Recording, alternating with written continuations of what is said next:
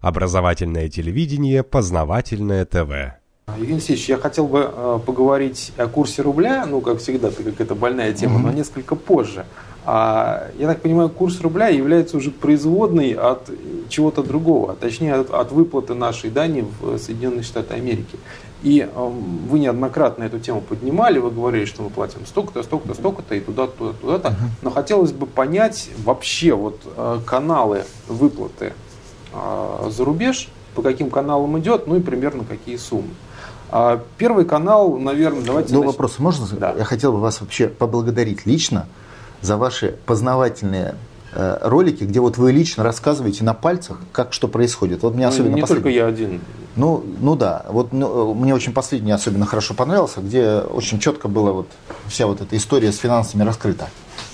А, вы имеете в виду, сколько Россия платит в США? Да, и тогда, да, да, Мгм. вот эти вот, где вы там с планшетиком все это рассказываете. Ну, это не я, кстати, я там просто в качестве собеседника. Неважно. Рассказчик-то Вот- другой. Вот молодцы. То есть, на мой взгляд, очень хорошо. Мы же говорим сейчас абсолютно очевидных вещах. Мы говорим абсолютно четкой правде. То есть так вот это и есть. И э, на нашей стороне вот именно правда. То есть нам не надо ничего приукрашивать, нам не надо никого агитировать, нам не надо пропагандировать. Надо пытаться, чтобы люди просто начали разбираться в простых, в принципе, вещах. Ну и да. вот здесь вы молодец. Большое вам спасибо. Приятно слышать, конечно, но да, да, давайте к делу. Давайте. А, Значит, первый, наверное, первый канал выплаты э, денег в США – это государственные облигации США. Да. Так называемые трежерис на их языке, на нашем ГКО получается. Да. Вот на сейчас Россия, это данные именно американского казначейства, за сентябрь 2014 года мы вложили э, в государственные казначейские облигации США 117 миллиардов долларов то есть и 700 миллионов. Мгм. То есть 117 миллиардов долларов. Причем эта цифра, я вот смотрю, она то больше становится, то меньше становится. Вот мы можем все оттуда забрать или не можем? Нет, не можем. А у нас вот эта цифра падает, например, до 100, вот как-то упала. Ну, мы часть можем туда добра- забрать. То есть со 107 упало до 100. 7% можем забрать. Там есть небольшой маневренный фонд, а основной, основной массив этих денег – это долгосрочное вложение на 25-50 лет в ценные бумаги, которые забрать можно, но по ставкам ниже рыночных, в некоторых случаях в 10 раз. А, то есть положил на миллион, а досрочно забрать ты можешь Да, только на 100 да, тысяч. да, да, да. То есть, когда Центральный банк заключал эти соглашения, а это международные соглашения и бумаги Центрального банка, он предусмотрел механизмы, что даже если придет неправильный глава Центрального банка, который, допустим, попытается пересмотреть эту политику, хотя ему будет трудно, но тем не менее, то вот даже в этом случае он будет связан вот этими ранее заключенными международными обязательствами и соглашениями Центрального банка. Что мы, кстати, и наблюдаем, потому что когда Набиулина приходила в Центральный банк, она изначально обещала выполнить указание Путина Мгм. о изменении политики Центрального банка. Причем подробно в параметрах говорила, в Думе докладывала ми- минут 30, как она это сделает. А потом, придя туда, она вначале замолчала месяца на два, на три. Э, Вперед вышел первый зам Симоновский, который сказал, ничего этого делать не будем. Э, Или дал понять, вернее, потому что он там аккуратнее это говорил. А через какое-то время уже и Набиулина заговорила языком Симоновского. Понятно. В общем, перегнули, так Да скажем. нет, просто человек пришел в организацию, в которой налажены правила, причем эти правила носят международный юридический характер, и человеку просто объяснили, что если ты будешь не тут подписывать, а вот не пытаться переломить систему, то ты поставишь себя вне закона. Но, извините, вы сейчас придете директором фирмы, в любой, в российской, и захотите вдруг, а что это мы тут много налогов платим? А ну-ка быстро вот давайте перестанем платить налоги, да увеличим зарплаты работникам. Вначале постучит бухгалтер вам в дверь и скажет, вы не правы, я уйду в отставку. Кстати, именно поэтому чиновник Центрального банка, который отвечал за юридические вопросы, уволился. То есть был такой бухгалтер, который постучал в дверь на Биулин. А потом придет к нему следователь, к этому директору фирмы и посадит в тюрьму. Вот здесь то же самое. То есть какие бы ни были благие намерения, а еще раз, Набиулина демонстрировала благие намерения, она демонстрировала, что она будет выполнять приказы Путина в области реформы ЦБ. До назначения она обещала это с трибуны Думы. А когда пришла на место, то у нее нет таких полномочий. Вот это, это вопрос полномочий. У нее нет полномочий менять правила определенной Конституции. И законами, и международными соглашениями. Вот три инстанции, которые она не имеет права поменять своими решениями, как, как бы она ни хотела. Мгм. Тем более там не уверен, что и желание это было очень большое.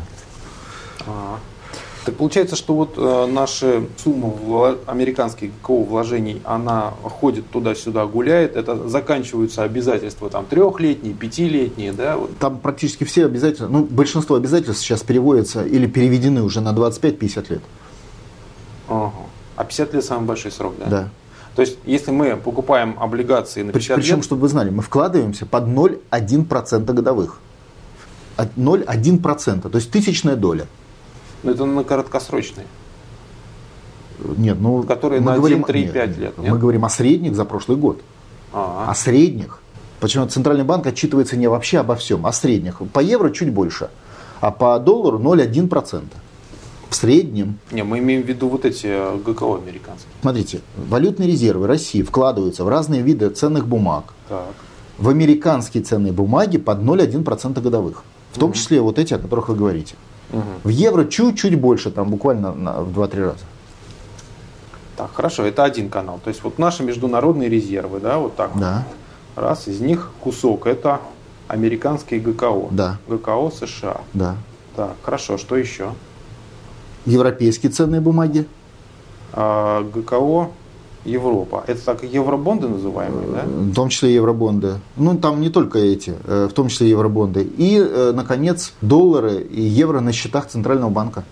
То а, есть вот, а вот давайте с европейскими бумагами. Это что за бумаги? Бумаги долговые а, Такие же, государств? такие же евробонды и, и другие долговые бумаги, которые выпускает Центральный банк и государство, э, скажем, ну, Европейского Союза тоже, да, есть там часть. А, а почему они так называются? Я вот посмотрел, еврооблигации называются, но их выпускают и Америка, и Россия выпускает еврооблигации. Это что? Это же не, не- не привязка к стране евро. Ну, это просто название. Вот вы берете бумагу, она на- по-русски называется расписка. Мгм.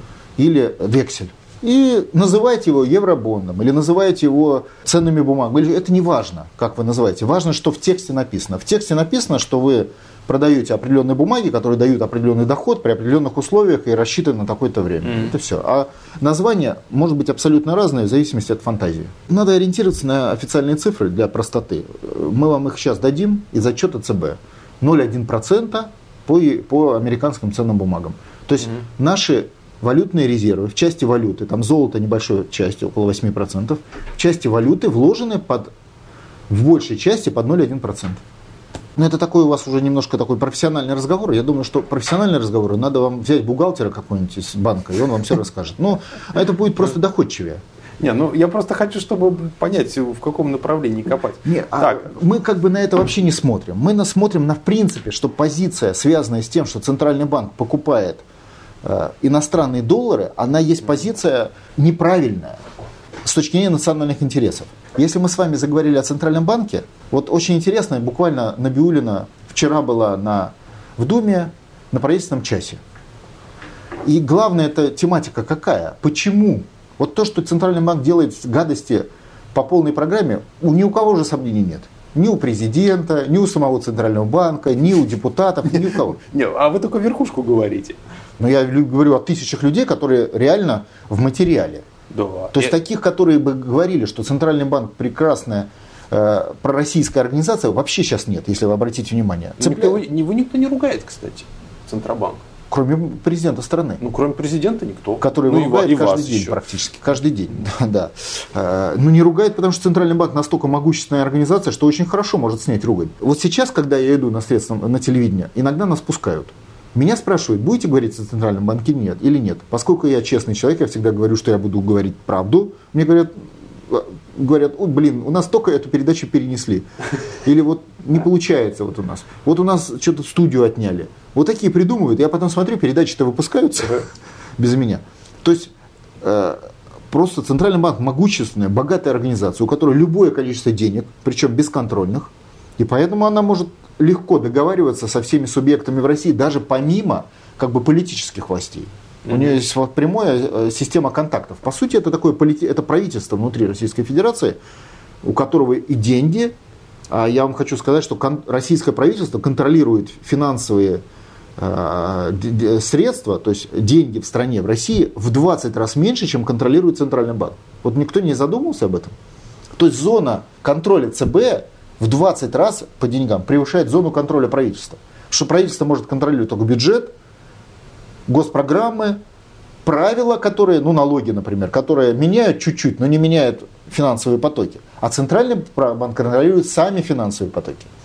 Неважно, российские, иностранные. И вот объем финансовых потоков, которые контролирует ЦБ, в 20 раз превышает объем финансовых потоков, которые контролирует правительство. Что это значит? Это значит, что властью ЦБ внутри страны экономической в 20 раз больше, чем властью правительства. Поэтому, когда нам говорят, надо сместить правительство, плохое правительство, правильно говорят. Мы даже говорим, что это правительство министров-коллаборационистов. Но у этого правительства власти, при том, что оно плохое или хорошее, в 20 раз меньше, чем у Центрального банка. Потому что кто владе... контролирует финансовые потоки, тот, естественно, может и контролировать политические решения. Это же понятно. Ну, естественно, да. Вот. Самый главный тот, кто деньги дает. Да, да. Ну, есть еще такой э, фактор э, э, пистолета, то есть если у вас пистолет вы главнее того, у кого деньги, но этот фактор включается иногда, не, а деньги работают в ежедневном режиме. Ну, да. Поэтому власть Центрального банка в России очень большая. Когда его не ругают, так попробуй его поругай. Тот, кто его ругает, тот же на него выходит. Я, я тут недавно общался с одним высокопоставленным чиновником, он меня спрашивает, а тебе что, Центральный банк, это не звонили от, от, от Центрального банка, там не говорили, чтобы ты там что-то там прекратил? То есть звонили всем. Система работает. Конечно. То есть прям до такого, что звонят и говорят, что не балуй. Да, прямо Знай до свое такого. место. Конечно. Но для этого есть куча механизмов. Через банки, которые можно попросить это сделать, от которых зависит все же. Вот получает, э, не знаю, там, не знаю, депутат зарплату, он же через банки ее получает. Ну что, в банкомате. Не, дадут, что ли? Не, ну так по мелочи-то нет. А вот покрупнее, а инвестиции, а, а зависимость, аккредитование, а если у него фирма своя, а фирме можно деньги дать, можно не дать. Там а много. Депутату можно сейчас разве фирму иметь? Нельзя, но я думаю, что процентов, наверное, у 90 есть. А, через поставных. Ну, конечно. Что вы думаете, э, люди бросили бизнес и пошли работать в Госдуму, да? Вы так серьезно думаете? Не, я уже, я уже так не думаю. Я вижу, какие люди ходят по Думе, и, честно говоря... Но это касается и не только Думы, и правительства, и всего остального. Вон сейчас его мы готовим запрос а, об одном из не очень высокопоставленных чиновников московской мэрии, который недавно там прикупил еще один гольф-клуб в Америке, например. Ну, так вот бывает. Излишки денег вложил. Ну, Москва богатый город. Там богатые зарплаты, да, понятно. Евгений Алексеевич, ну вот если по Центральному банку, люди часто задают вопрос. Вот мы ругаем Центральный банк, а Набиулину разве не Путин назначил? И что? Но Очень она глава Центрального банка. Просто вот ну, да, Путина... часто задаваемый вопрос. Так, секундочку. У Путина должность такая. Он человек под последней подписи. Ну а почему он Глазьева, например, не назначил? А сколько, откуда у него такие права есть? Ну вот Набиулину он назначил. Еще раз, не он Набиулину назначил. Он подписал бумагу о назначении Набиулиной. А назначена Набиулина была в результате расстановки политических сил. А расстановку политических сил определяют кланы, а расстановку сил кланов определяют Соединенные Штаты Америки, которые контролируют все кланы. Так, если укрупненно сказать. То есть, по сути, это олигархическая система, в которой Путин лишил олигархов официальной власти, но это не значит, что эти иностранные олигархи ее потеряли реально.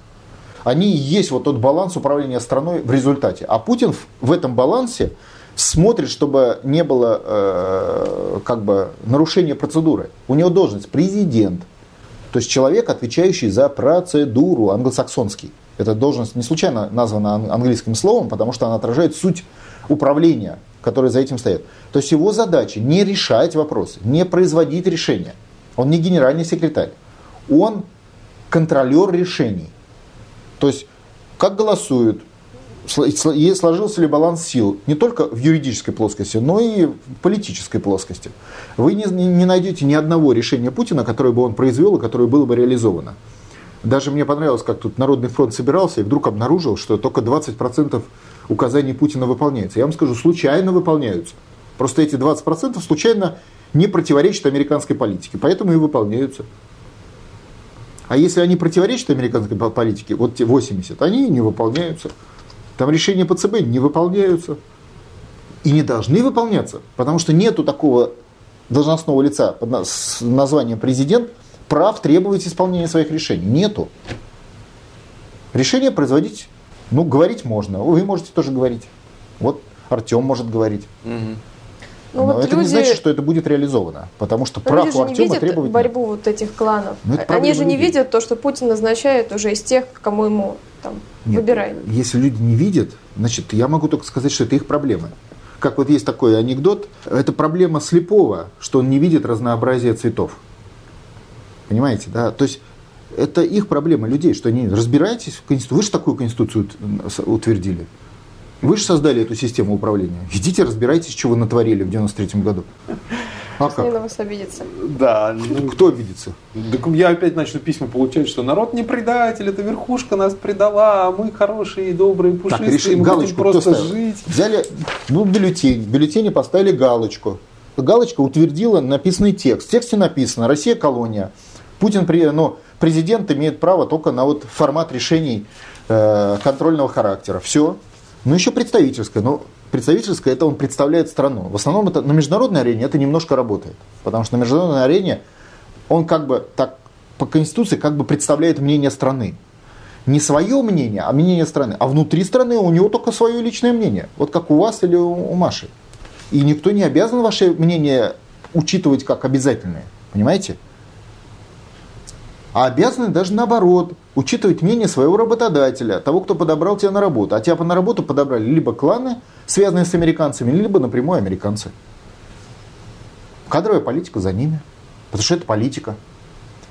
Мало того, если Путин начнет производить обязательное управление, его немедленно скажут, что это государственный переворот, потому что 13 статья Конституции запрещает это обязательное управление. Еще раз я все время об этом говорю. Вот если кто-то помнит советское время, в советском времени вот огромная была власть Политбюро и ЦК КПСС. Вот если кто-то помнит, то все помнят, что слово генерального секретаря было главное в стране. Ну, да. А вот конституционно как это выражалось?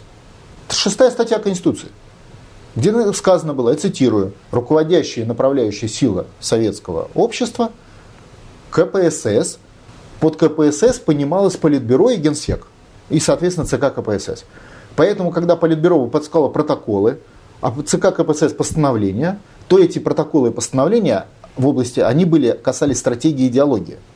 Были обязательные для правительства, для президента Советского Союза, была такая должность, называлась председатель президиума Верховного Совета, тоже с теми же полномочиями контролера, как и сейчас, ничего не поменялось. Даже больше у него, мы тут писали, сравнивали полномочия председателя президиума ЦК КП, э, председателя президиума Верховного Совета СССР и президента России – и у полномочий у председателя президиума были выше, чем сегодняшний президент России. Хотя он был 23-й должность в стране по табелю о рангах.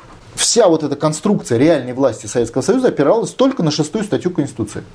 Так вот, такая статья сегодня у нас называется 15 и, опер... и власти дается не, как там было написано, ЦК э, КПСС, руководящая направляющая, а у нас сейчас руководящая направляющая сила Соединенные Штаты Америки и Госдепартамент. То есть генеральный секретарь у нас Обама, а ЦК, э, ЦК у нас сейчас Госдепартамент США по Конституции.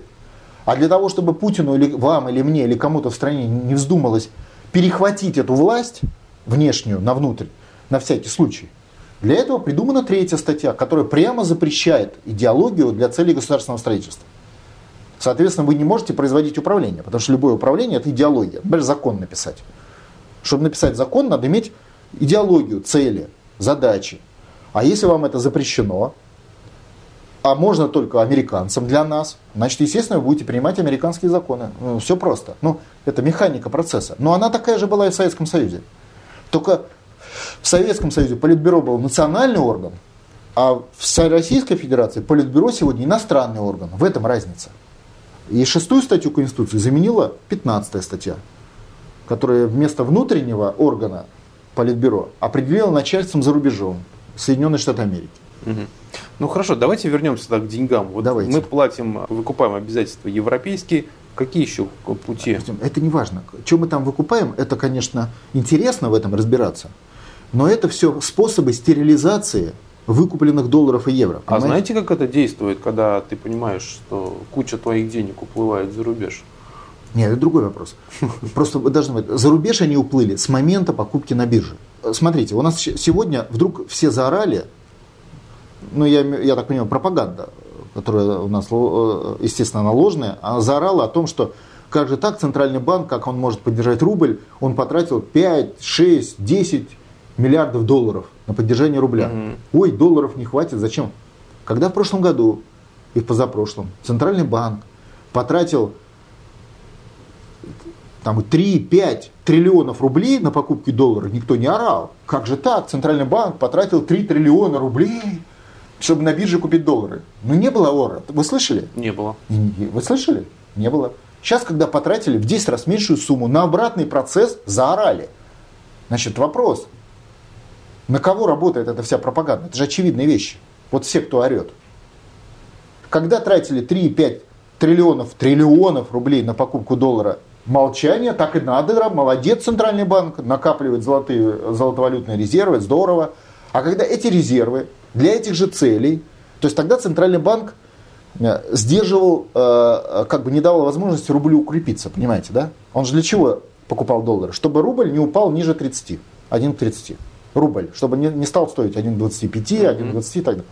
Теперь, когда рубль пошел в другую сторону, и Центральный банк также, как до этого, тратил бешеные деньги на покупку долларов, должен эти же доллары, купленные только в прошлом году, свеженапечатанные, потратить на рубль, чтобы он остался по- в коридоре 1 к 30, заорали. Это же стоит столько денег. Так он же выбрасывал достаточно много, по 2,5 Вот миллиарда в день По 2,5 миллиарда в день. А когда он- Вот посмотрим, 2,5, да? Ну, два, да, округленно.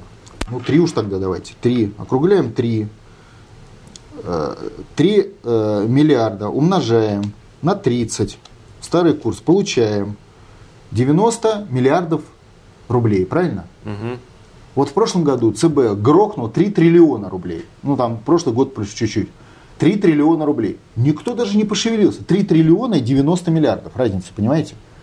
Когда он поддерживал доллар, выкупал доллар, все молчали, всем это все нравилось. Сегодня он начал выкупать рубли, все заорали, как же так, он много долларов тратит. А что, что изменилось?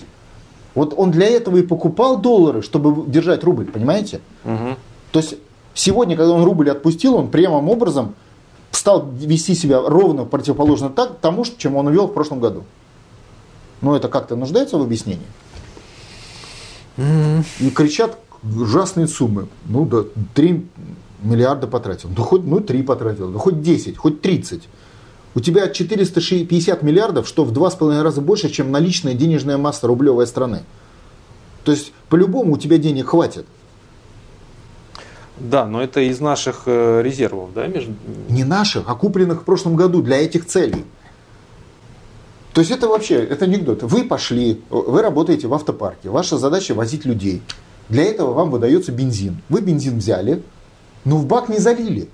А заорали, что эти люди, столько много на них надо бензина. Да, конечно, безобразие одно. Пусть пешком ходят. И отдали бензин обратно кому? А Соединенным Штатам Америки, реально. Мало того, из-за того, что вы не повезли людей, у вас резко упала а, а, экономика, и люди тоже начали платить неустойки за то, что они не попали на работу, и объем этих неустоек, то есть Центральный банк заявил нам, что сэкономил 5, например, миллиардов долларов, да? Ну, например, сколько там? Ну, 6, сколько там в день он тратил? 20. Ну, хорошо, 20 миллиардов долларов он как бы говорит, что сэкономил. Тем, В что... В месяц, например. Нет, вообще не в месяц, а вообще. Потому что за 20 миллиардов долларов он бы остановил падение рубля, если бы он сразу держал курс 1 к 30. Как это делает, например, Казахстан, для примера. Вот говорят спекулянты. Спекулянты это когда утром купил за 30, вечером продал за 35. Или наоборот. Правильно? Вот это спекулянты. А если у вас утром и вечером 30, нету спекулянтов. Ну да. Вот и все.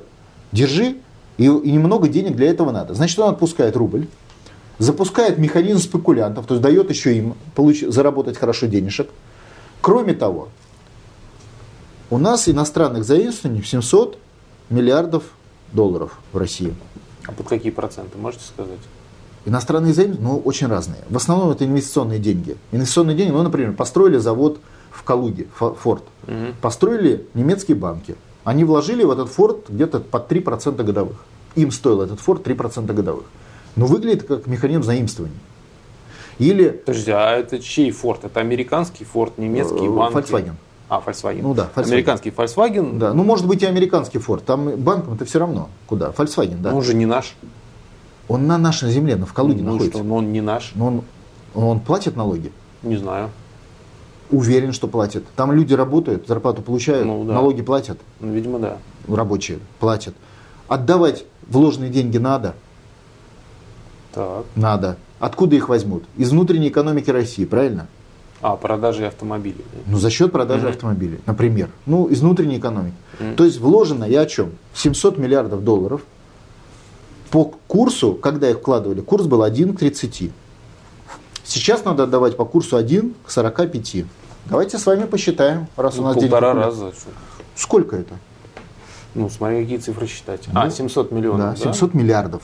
А, миллиардов. Да. На сколько надо больше отдавать? У вас На есть- 350. Вот. То есть сэкономили 20, а отдавать надо 350. Это что за бизнес? Понимаете? Да. Все просто. Вот. Но если мы отдаем на 350 больше, теряя, значит, в материальном мире, если кто-то теряет, кто-то находит. Мгм. Значит, кто находит к вашему началу разговора? Те, кто это дал, правильно? Да. То есть заработал кто? Банки. Иностранные инвесторы и кредиторы. Если мы говорим о 700 миллиардов, только об одной цифре.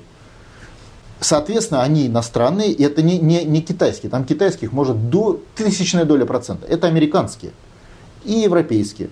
Следовательно, 350 миллиардов одним решением ЦБ об экономии 20 миллиардов. 350 миллиардов заработали Соединенные Штаты Америки и Европа, у которых, конечно, в результате этих денег уменьшились проблемы кризиса. Логично. Евгений Алексеевич, смотрите, вот то, что они говорят, то, что 20 там, миллиардов сэкономили, а на что они их могут потратить? То есть ради чего они теоретически могли их сэкономить? Ни на что. Потому что единственная цель валютных резервов – поддержка курса рубля. Все. У правительства есть тоже свои 200 миллиардов для поддержки бюджета. Это другой, другие деньги, и другой адресат, и другой хозяин. Мне тут понравилось на России 24 умная такая вот э, эксперт, она все время там выступает, говорит, молодец Центральный банк, вот он не дал вот эти там 3 миллиарда, поэтому он их сэкономил в валютном фонде для других целей. Но телевизором трудно, неудобно общаться. На какие цели? Других целей нет. То есть вы, не, вы сэкономили бензин, не залив его в бак. А кроме как в бак, вам бензин никуда заливать нельзя. На что вы его сэкономили? Машина не поехала, экономика остановилась, все грохнулось. У вас есть ненужный вам бензин, который вам некуда больше девать, а экономика стоит. И даже потом, если вы ее обратно дольете, уже ничего будет поздно. Уже пассажиры не доставлены, уже иски э, запущены, работа не, не пошла, все остановилось. Все уже, да, все закончилось. И все это под названием экономия 20, ну, это издевательство. И э, когда я смотрел вот это выступление главы ЦБ, ну, ну, для нее самой очевидно, что она валяет дурака. Ну, Блин, ну они-то прекрасно знают, что нет, они ну это делают. даже как на вопросы отвечает, как уходит. Но это же очевидные вещи. Для нас важно другое, мотивация. Вот э, то, что Центральный банк грохнул российскую, особенно вот этот выверт последний Центрального банка, который, мне он вчера понравился. Смотрю, Центральный банк заявил о том, что не будет эмиссионно поддерживать инвестиции. Такое сложное слово, да? Да, Что они это? вообще говорят на, не, не- не на русском языке. Но не в этом дело. А в чем суть? Мы не будем давать денег внутрь страны за счет эмиссии. То есть мы А. будем держать высокие ставки и не давать деньги в страну. Почему Е- Европейский Союз эмиссионно поддерживает? Соединенные Штаты Америки эмиссионно поддерживают национальную экономику. Япония поддерживает, Англия поддерживает. Десятки стран поддерживают. Австралии там, э, всевозможные поддерживают. Португалия с Грециями поддерживают. А России нельзя. А почему? Почему нищей Греции или э, Японии можно поддерживать эмиссионно национальную экономику, а России банк выступил категорически нельзя поддерживать? Почему? Ну, э, простой вопрос. Ну, потому что они Европа, цивилизация, а Во, мы... во, правильно. Поэтому руководство банка очень подробное. Надо, кстати, Маша, взять эти выступления. Их много, и банк об этом говорит, и министры, коллаборационисты об этом говорят. Они на самом деле все объясняют. То есть вот мы с вами удивляемся, как же так, здесь грохнули, здесь грохнули. Они все объясняют. Потому что в России, цитирую, недоразвитая экономика, в России недоразвитый народ, и в России недоразвитое государство. То есть почему вы это можно делать, в, допустим, в, в Словакии или в Чехии, а в России нельзя. Потому что в Словакии и в Чехии развитые, цивилизованный народ, государство. Там, я уже не говорю про Англию и Японию. А вот в России нецивилизованные, неразвитый народ и государство. Так об этом открыто и говорят. То есть для туземцев и рабов одно, а для цивилизованных народов другое. Вы знаете, у меня есть приятель, э, хороший очень, э, который работает в чешском банке. Э, большой, очень крупный чешский банк, приятель с советских времен, ну так получилось. Обычный советский человек. На русском разговаривает, ну, советский чех. И работает одним из руководителей вот этих, этого крупного чешского банка. Он, в принципе, отвечал за инвестиции в Россию. То есть он сидел все время в Москве, в Питере и подбирал проекты и так далее. Так вот, чешский банк вкладывал в Россию, ну, до последнего момента, до санкций, по 4% годовых максимум, мог и 2-3. Там были сделки, где и 2, и 3. То есть чешскому банку, в котором работают советские люди, то есть не какие-то, знаете, гении экономической мысли, я вот о чем, можно вкладывать в Россию по 4%. А российскому банку которых у нас 800, и которых у нас ну, огромное количество, нельзя вкладывать в Россию, никогда было за последние 25 лет по 4%. Можно только было по 30%. А сейчас ЦБ выступил и сказал, мы замораживаем рубль для цели борьбы с инфляцией якобы. И поэтому даже по 30% не разрешаем вам вкладывать в российскую экономику. Понимаете, да? То есть чешскому можно по 4 всегда, а российскому никогда меньше 30 нельзя, а сегодня даже и 30 нельзя. Там они уже э, говорят о ставках в 98. Ого. Да, уже ЦБ звучат ставки в 98%. В рамках аналитики, но неважно, уже звучат. Для этого же это и делается. То есть, что такое понятие недоразвитый и развитый? Вот когда Набиулина говорит, у нас неразвитая экономика, а у них развитая, в Чехии. Да? Это чешскому, чехам можно по 4%, а русским – по 30 даже, а сейчас и 98 нельзя. Понимаете? То есть там люди, а здесь не люди. Вот вы бы доверили корове кредит по, по 30%? Да нет, конечно. Вот. Потому что у нас коровы, а в Чехии люди. А людям можно, да? Ну да. Вот в этом и разница. То есть они считают, это вообще у них летит с языков вот просто как, вот как отче наш. Россия недоразвитая экономика, Россия недоразвитая рынок. Вот она говорит. Рынок в России, так напоминаю, появился раньше, чем государство. Торговать раньше начали. Государству полторы тысячи лет, рынку, наверное, тысяч три лет. И он у нас все еще недоразвитый. А вот в Чехии, которая советская страна, там уже все, там уже развитые люди, можно в Россию вкладывать. Так они же в еврозоне. Нет, ну понятно, то есть они уже развитые. То есть они уже цивилизованные, развитые. А мы недоразвитые дикари. Это официальная позиция ЦБ. Поэтому объяснение это очень простое. Вам, дикарям в России, деньги давать нельзя. Поэтому мы вам их не даем. И это все официально. Это, я это вы переводите, да. Нет, подожди, ну как я перевожу? В России развивающийся рынок, в России развивающаяся экономика. Я же цитирую. Ну, ну и люди по... смотрят и думают, да, действительно, мы такие недоразвитые. Вот, поэтому вот Чехия... Искренне считают. Да. Естественно. Вот, значит, тогда и логично, что мы хуже живем. Если ты считаешь себя рабом, то, естественно, недоразвитым, дебилом. Я дебил. Все, естественно, ты не будешь пытаться что-то нормально работать, да? Ты скажешь, я же дебил, что с меня взять? Дайте мне, пожалуйста, дяденьки из Америки немножечко корочку хлеба. Все. И большое спасибо вам за это. Логично?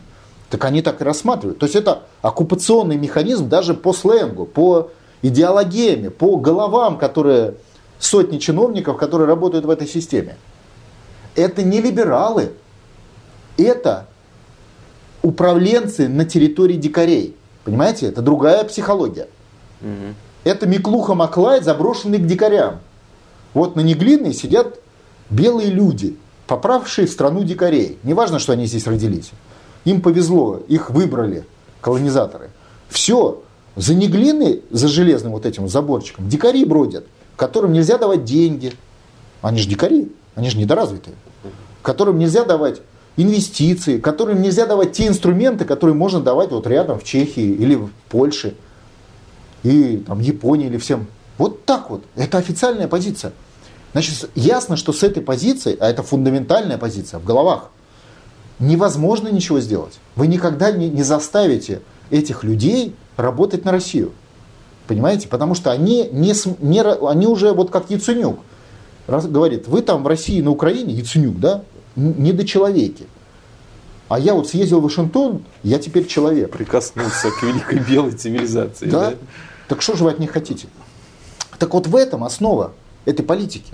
То есть она изначально рассматривает людей в России как второго сорта, как официальную государственную политику. Это колониальная политика в чистом виде. Оккупированная. Это политика оккупантов. Потому что полицай во время Великой Отечественной войны немецкий рассматривал себя выше на порядок, чем вот эта тусня, которая у него тут живет на оккупированной территории. Все правильно. Так а мы с, к этому, с этого... Поэтому НОТ политическое движение, а не экономическое. Потому что мы прежде всего говорим, что это мы не хотим быть недоразвитыми дебилами. Мы такими не являемся, уважаемые руководители Центрального банка. Мы развитая цивилизация, не менее развитая, чем японцы или чехи, или поляки. И поэтому мы хотим сами принимать решения и дайте нам разрешение самим работать на свою страну. Кто же вам такое разрешение даст? Ха-ха. Вот это, вот это разрешение называется свобода. Поэтому путь к богатству и процветанию лежит через борьбу за свободу своего народа. Об этом, этим и занимается национальное освободительное движение. Все просто. И вы не заставите Центральный банк работать на Россию, потому что у него идеологема такая. И убрали вы Набиулину, пришло там Сидоров пришел. Он, он под эту идеологему пришел. Он пришел в колониальную управляющую контору. Почему? Отсюда необходимость фундаментального изменения системы, референдума и всего остального. Отсюда. И если уже мы говорим о Центральном банке, вот почему мы с очень большим оптимизмом смотрим в будущее? Да потому что мы знаем, как можно за один день все поменять. Для этого надо просто моторчик в головах переключить. От слова недоразвитые или как их там, дебилы, да, там, знаете, это стрелка, недоразвитые, не, не, дебил недоразвитый, полный идиот. Вот из эту стрелочку надо вот это вот индикатор повернуть э, к развитому, ну, про Америку сверхнацию я вообще молчу, да, там сверхразвитые. Просто стрелочку поверните в головах, психологию. Это сложно. Нет, если вы не можете у этих людей, выгоните их. Поставьте своих, национальных. Тоже их поставить? Сила, политическая сила. Это и есть борьба. Ну, Каким образом? Через, через политическую борьбу, которую мы формализуем как референдум. Потому что дебилы и недоразвитые, как они о нас говорят, сами решили себя назвать недоразвитыми, прописав это в Конституции. И дав указание чиновникам Центрального банка себя эксплуатировать. Корова разрешила пастуху себя хлестать и командовать собой. Вот как это все. Корова в 93 году так решила. Центральный банк на данный момент нарушает даже тот закон, который мы сейчас Правильно, имеем. потому что он считает, что у туземцев не может быть законов. Но почему не послать туда ОМОН? Для того, чтобы туда послать ОМОН, надо принципиально поменять мозги. В том, кстати, числе и у ОМОН. ОМОН тоже должен понять, что он не, не, не дебилы и не недоразвитые. Нет, но это же будет законно абсолютно, ведь они правда нарушили закон. Правда нарушили. Нет, здесь вы правы. Вот в данном случае нарушение закона абсолютно очевидно, публично этим они подставились. То есть они до такой степени пошли по своей идеологеме, что они находятся в царстве э, недоразвитых дебилов, что, и, что даже тут у коровы есть какие-то права, называется закон о защите животных, мучить нельзя. Они решили, да будем мучить и плевать на нее. То есть они закон нарушили. Э, за это мы их поймаем. Но тут еще надо один момент учитывать, парадоксальный. Ведь они нарушили колониальный закон. И мы их сейчас ловим юридически, ОМОН, уголовное дело, мы сейчас возбудим, это добьемся. Потому что даже если они сейчас отмажутся, там, деньгами или как-то от прокуратуры, они, факт нарушения закона мы зафиксировали. Значит, когда НОТ победит, через год, через два их, и тогда можно будет привлечь к уголовной ответственности. Понимаете, да? Потому что нам важно сейчас зафиксировать факт нарушения закона. Мы это фиксируем письмами, фактуры, обращениями уже десятки тысяч граждан написали в прокуратуру и так далее, в суды. То есть э, ответственность их поймает, это по-любому. То есть они отвечать за это будут. Но нам нужен результат. Вот они работают по колониальному праву. Колониальное право они нарушили. То есть они как бы сказали, что мы не просто тут вот как бы работаем в колониальной экономике, скупая иностранные доллары и э, выплачивая дань. А мы вообще воспринимаем эту э, экономику как и страну как сверхколониальную. То есть, как делай, бы, что хочу, называется. Колонии ниже да. категории. Да, то есть это колонизатор тут просто считает себя абсолютным господином и всевластным. Это связано с санкциями, потому что американцы так сказали. Вы там никого не бойтесь, ни Путина, ни прокуратуры. Мы вас прикроем от любых действий. И в результате они и приняли решение дополнительно подарить вот эти 350 миллиардов. Это же подарок. А вот эта история с плавающим курсом, это еще и второй подарок. Вот вы правильно, сейчас мы вернемся, вот вы правильно, Артем, задали, а зачем нужны тогда валютные резервы? Если Центральный банк ввел плавающий курс, значит валютные резервы не нужны. Значит, что произошло? Подарил 450 миллиардов долларов. Нет, но фактически он же не сказал то, что все, ликвидируем ну, все это поняли. ФРС тут же допечатал деньги и все. Понимаете, да? Он тут же, мы, он просто сказал, мы не только 350 выплатим дань вот за полученные кредиты, например, ну не только поэтому, там же и по товарам, по всему. Но мы еще к тому же и подарим 350 миллиард, 450 миллиардов долларов валютных резервов, которые теперь нам не нужны. И они тихо ставят в ваших ценных бумагах по 50 лет хранения. Все. Ну, судя по тому, что с, вот с 10 ноября Центробанк уже не поддерживает курс рубля, то есть вообще нету ежедневных выплат, ну, в смысле, для поддержания курса. То есть он просто на него, так скажем, забил, все. Это значит, что он заморозил валютные резервы, да. у которых одно предназначение. Это значит, что валютные резервы подарены США. Я же про это говорю. То есть он одним решением совершил два подарка дал. 350 плюс 450. Итого сколько по вашему калькулятору? 4, 5, 6, 7, 8.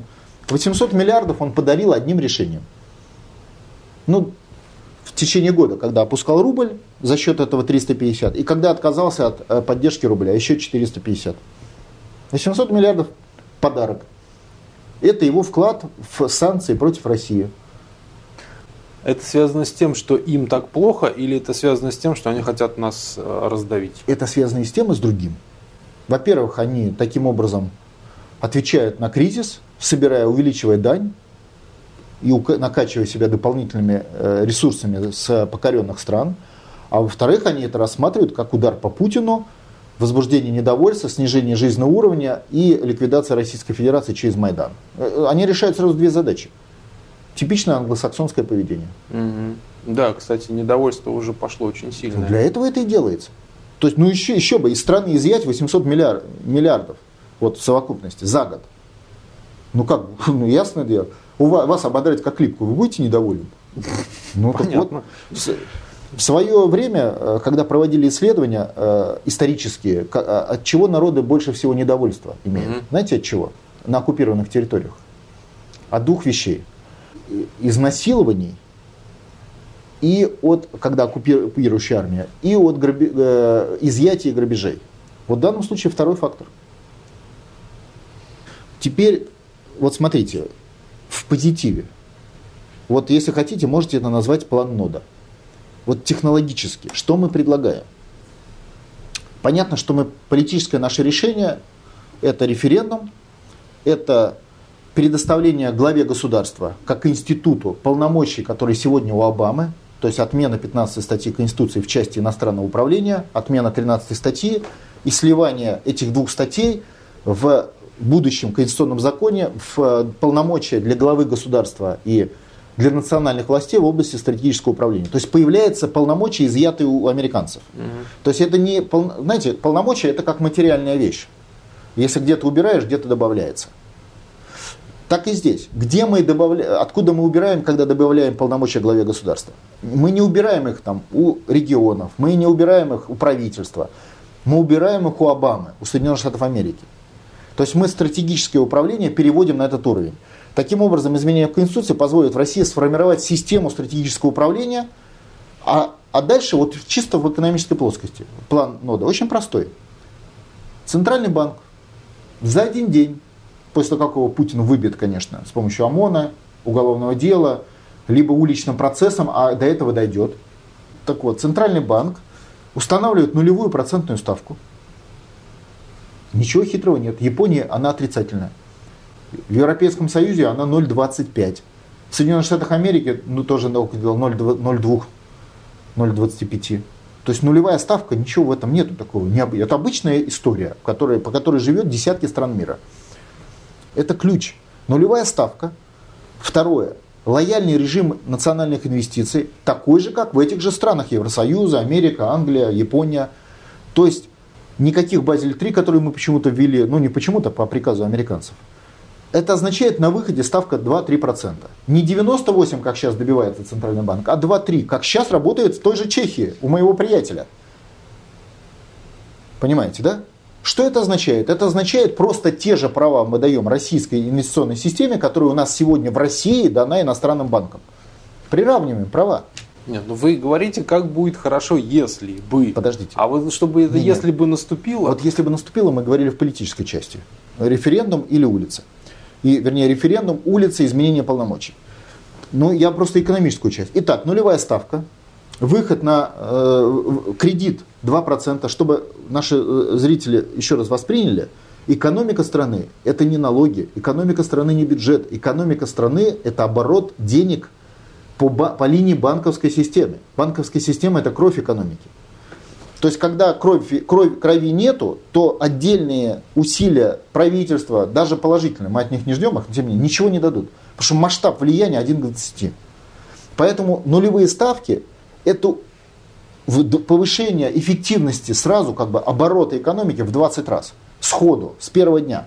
За один день можно это сделать. Итак, нулевая ставка на выходе 2-3%. Это позволит Центральному банку напечатать 25 триллионов рублей сразу в первый день.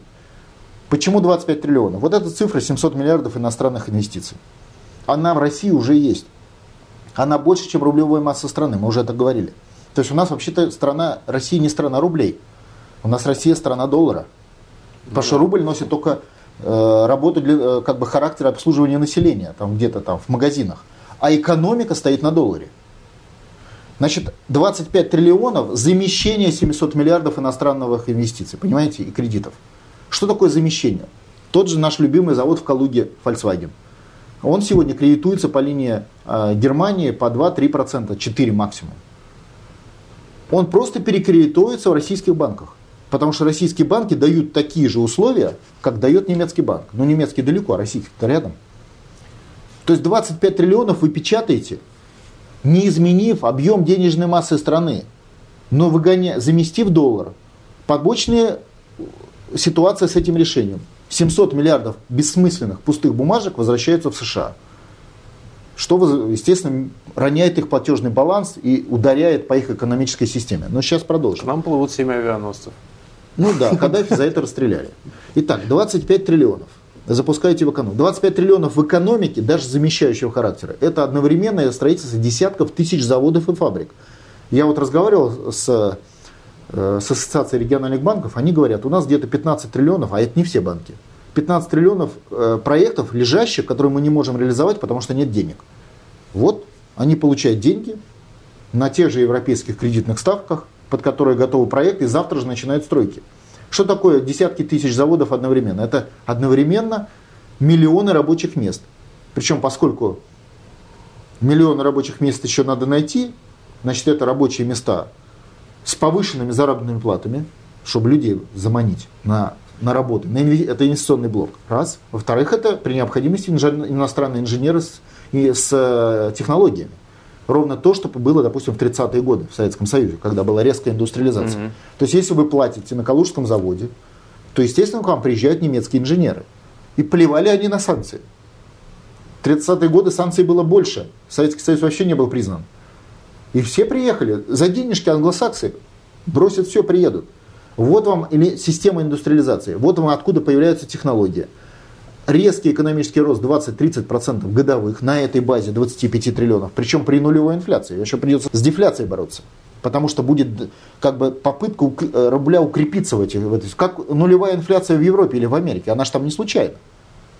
Потому что они контролируют национальные финансовые инструменты, и в результате у них нулевая инфляция. Мы не контролируем, у нас доллар в большинстве. Вы знаете, у нас инфляция проскакивает сейчас уже 20%, мы же это видим. ЦБ уже признал 10%, что само по себе анекдот. Что это означает, когда Россия печатает 25 триллионов национальных инвестиций и выгоняет 700 миллиардов долларов? Это означает, что на Америку обрушивается 700 миллиардов пустых бумажек. К нам плывет еще несколько авианосцев. Подождите. Что это означает с точки зрения геополитической цепной реакции? Это означает, спускается спусковой, запускается спусковой механизм крушения однополярного мира. Отказывается от этого Китай, у которого эта проблема, о которой мы сейчас говорим, в 10 раз больше. Да, он больше Значит, в Америку едет уже не 300, не 700 миллиардов долларов, а в Америку уже едет порядка 4, 4 триллионов долларов. Да, у Китая, я сейчас скажу, вложение в американские ГКО триллион 266 миллиардов долларов. Это только ГКО, а Да. плюс еще чисто валюта. Плюс инвестиции. Все это уезжает оттуда, это уезжает из Индии, из Бразилии. Что это означает? Это означает крах однополярного мира и ликвидация американской империи. Мы нащупали слабое место американцев. К нам плывут сразу все авианосцы, все, все ЦРУшники, все, что можно. Артем, просто. Вот именно поэтому, когда они уговаривали Путина отказаться от ядерного оружия в, двух- в начале 2000-х годов, а он вертелся как уж на сковородке, но сумел не отказаться от него, я просто э, знаю, как этот механизм тогда работал. Давили не хуже, чем сейчас. И на него, и на его окружение, и так далее. И он сумел тогда вывернуться, как вот так вот. И не отказаться от ядерного оружия. А тогда они хотели его свести под эгидой ООН там, и так далее. Вот в этом и гарантия. Вот, вот за это они сейчас локти кусают. Если бы не это, судьба Каддафи железна. Или, Саб- или Саддама, или Милошевича. А поскольку ему удалось вывернуться тогда, 15 лет назад, из удавки, сегодня есть шанс, но в России, если шанс есть у последней черты, это гарантия победы. Ну, так вот наша история скроена. Есть шанс, что не будет авианосцев, а будет то, о чем он говорил на Валдайской встрече в Сочи, крах однополярного колониального паразитического американского мира, потому что запуск вот этого механизма запускает цепную реакцию. Отсюда вывод. Отсюда вывод. Наше главное направление удара должно быть нода. Не по министрам-коллаборационистам, которые, конечно, враги, ну ладно, а по главному элементу американского управления, Центральному банку. Потому что крах доллара и крах, то есть крах российского Центрального банка, потом доллара, есть крах Соединенных Штатов Америки. Это и как- победа России. Как одна. И флаг победителя над Вашингтоном. Игорь Алексеевич, ну как вы говорите то, что авианосцы не поплывут, если они прекрасно понимают, чем это для них обернется? Неужели не используют все возможные? Какие? Нет, они, они уже все использовали. Уже войну развязали на, на Украине, уже Майдан подготовили, уже пятую колонну. Они уже Ну, все... ядерное оружие у них есть. И у нас есть. И что? Вы считаете, что... Киселев, да, говорил про ядерный пепел. Нет, ну, но- они там, кстати, мне сказали, вот те, кто в Америке живет, что они там строят бомбоубежища. Они сейчас вот усиленно бомбоубежища свои ядерные И окапывают. что от этого меняет?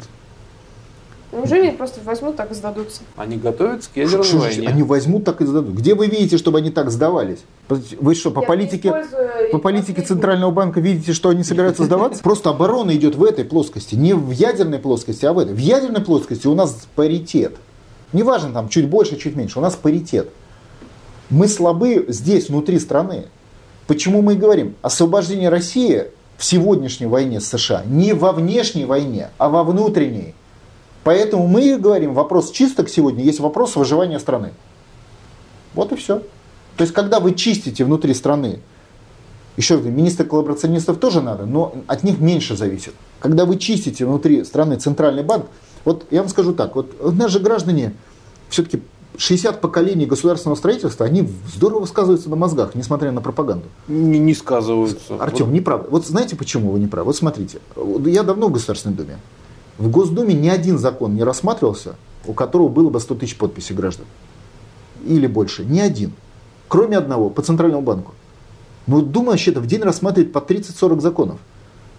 Почему граждане в количестве 100 тысяч с хвостом людей, человек сообразили, что это главное? Ну, потому что начинают потихоньку понимать, нельзя же обманывать Не в всех дело. А, постоянно. Нет, ну там же все, у нас же все орут, там коммунисты орут плохой бюджет, кто-то говорит маленькие пенсии. У нас поводов-то э, сколько угодно. Почему люди решили, что главное это? Это же надо мозги иметь, чтобы понимать, что главное не бюджет, не пенсия, не медицина, а центральный банк. Ну, Понимаете? Любой человек хоть, хоть что-то соображает, понимает, Ну, что пенсии и Алексеевич, 100 бюджет тысяч берутся Для из... такой большой от- страны это очень мало. Да. Не в этом дело. Я же сравнение. Нет, это мало. И Но закон не прошел. И это тоже, это, я о другом. Это единственный закон, в отношении которого 100 тысяч граждан сообразили, что это, что это главный вопрос. Понятно, что мало. Я вообще о другом сказал. Я о том, что в отношении других вещей, более как бы таких прямых, да, такого единодушия нет. То есть нету такого количества людей, которые понимают это до такой степени, что готовы расписаться и организовать давление на власть. Понимаете? Слушайте, ну не все же у нас дураки, в общем-то. У нас достаточно много умных людей. Артем, я, я еще Но- раз вам говорю, я говорю о приоритете. Я говорю, умные люди, вот они же могут расписаться и в 10 местах. Но нету тех 10 мест, где бы это было расписано. Есть только одно, центральный банк, понимаете? То есть в системе приоритетов центральный банк является ключ не только с точки зрения мышления, но и с точки зрения семейного, исторического воспитания огромного количества людей в России. Что-то вы загнули. Это просто обычный здравый смысл. Всё. Так, а хорошо. А здравый смысл потребовать, чтобы повысили зарплату медикам, нет? Не работает? Так а зарплата-то откуда медикам? Из бюджета? Вот, а бюджет кто контролирует? Нет. Это вы уже слишком сложную цепочку. Я думаю, медик- это простая я думаю, медик такую цепочку не, Не, зря- зря вы так на Ему нету времени связывать центральный банк с, со своей зарплатой и бюджетом Москвы, например. То есть- Медики, они люди достаточно грамотные все-таки. Хорошо, принимается. То А есть, потом смотрите, то есть не дебилы мы. Мы нет. Все. Но большинство людей, вот они не дебилы, но они просто не хотят об этом думать. Для них данном нужно, время чтобы все было очень просто. Сказали, нажал на кнопку, получилось. Сказали пенсии маленькие, значит пенсии поднять. Вот так просто и есть. Выйди, поддержи Путина на Тверскую, и все получится. И пенсия, и зарплата, и, и рабочее место, и будешь самым обеспеченным медиком в мире.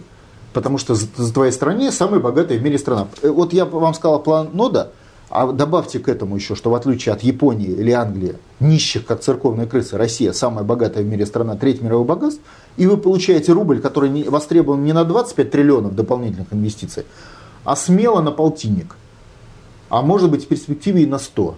То есть рубль становится более важной валютой, чем доллар, который пустой, потому что за рублем треть мировых богатств, а не просто так. А за долларом такой вот большой кулак. Вот, За Вот долларом только авианосцы. Да. Поэтому пока на вас смотрит дуло авианосца, вы доллар покупаете. Как только она отвернулась, вы его выкидываете. Понимаете разницу? Ну да. А когда за рублем или за, за валютой находится богатство, вам не нужны эти авианосцы, вы это богатство будете прятать под подушку, потому что понимаете, что оно никуда не исчезнет. Да, но вы так э, хорошо говорите, что вот ОМОН, Центробанк, Центробанк виноват. Центробанк работает по законам. Законы принимает Государственная Дума.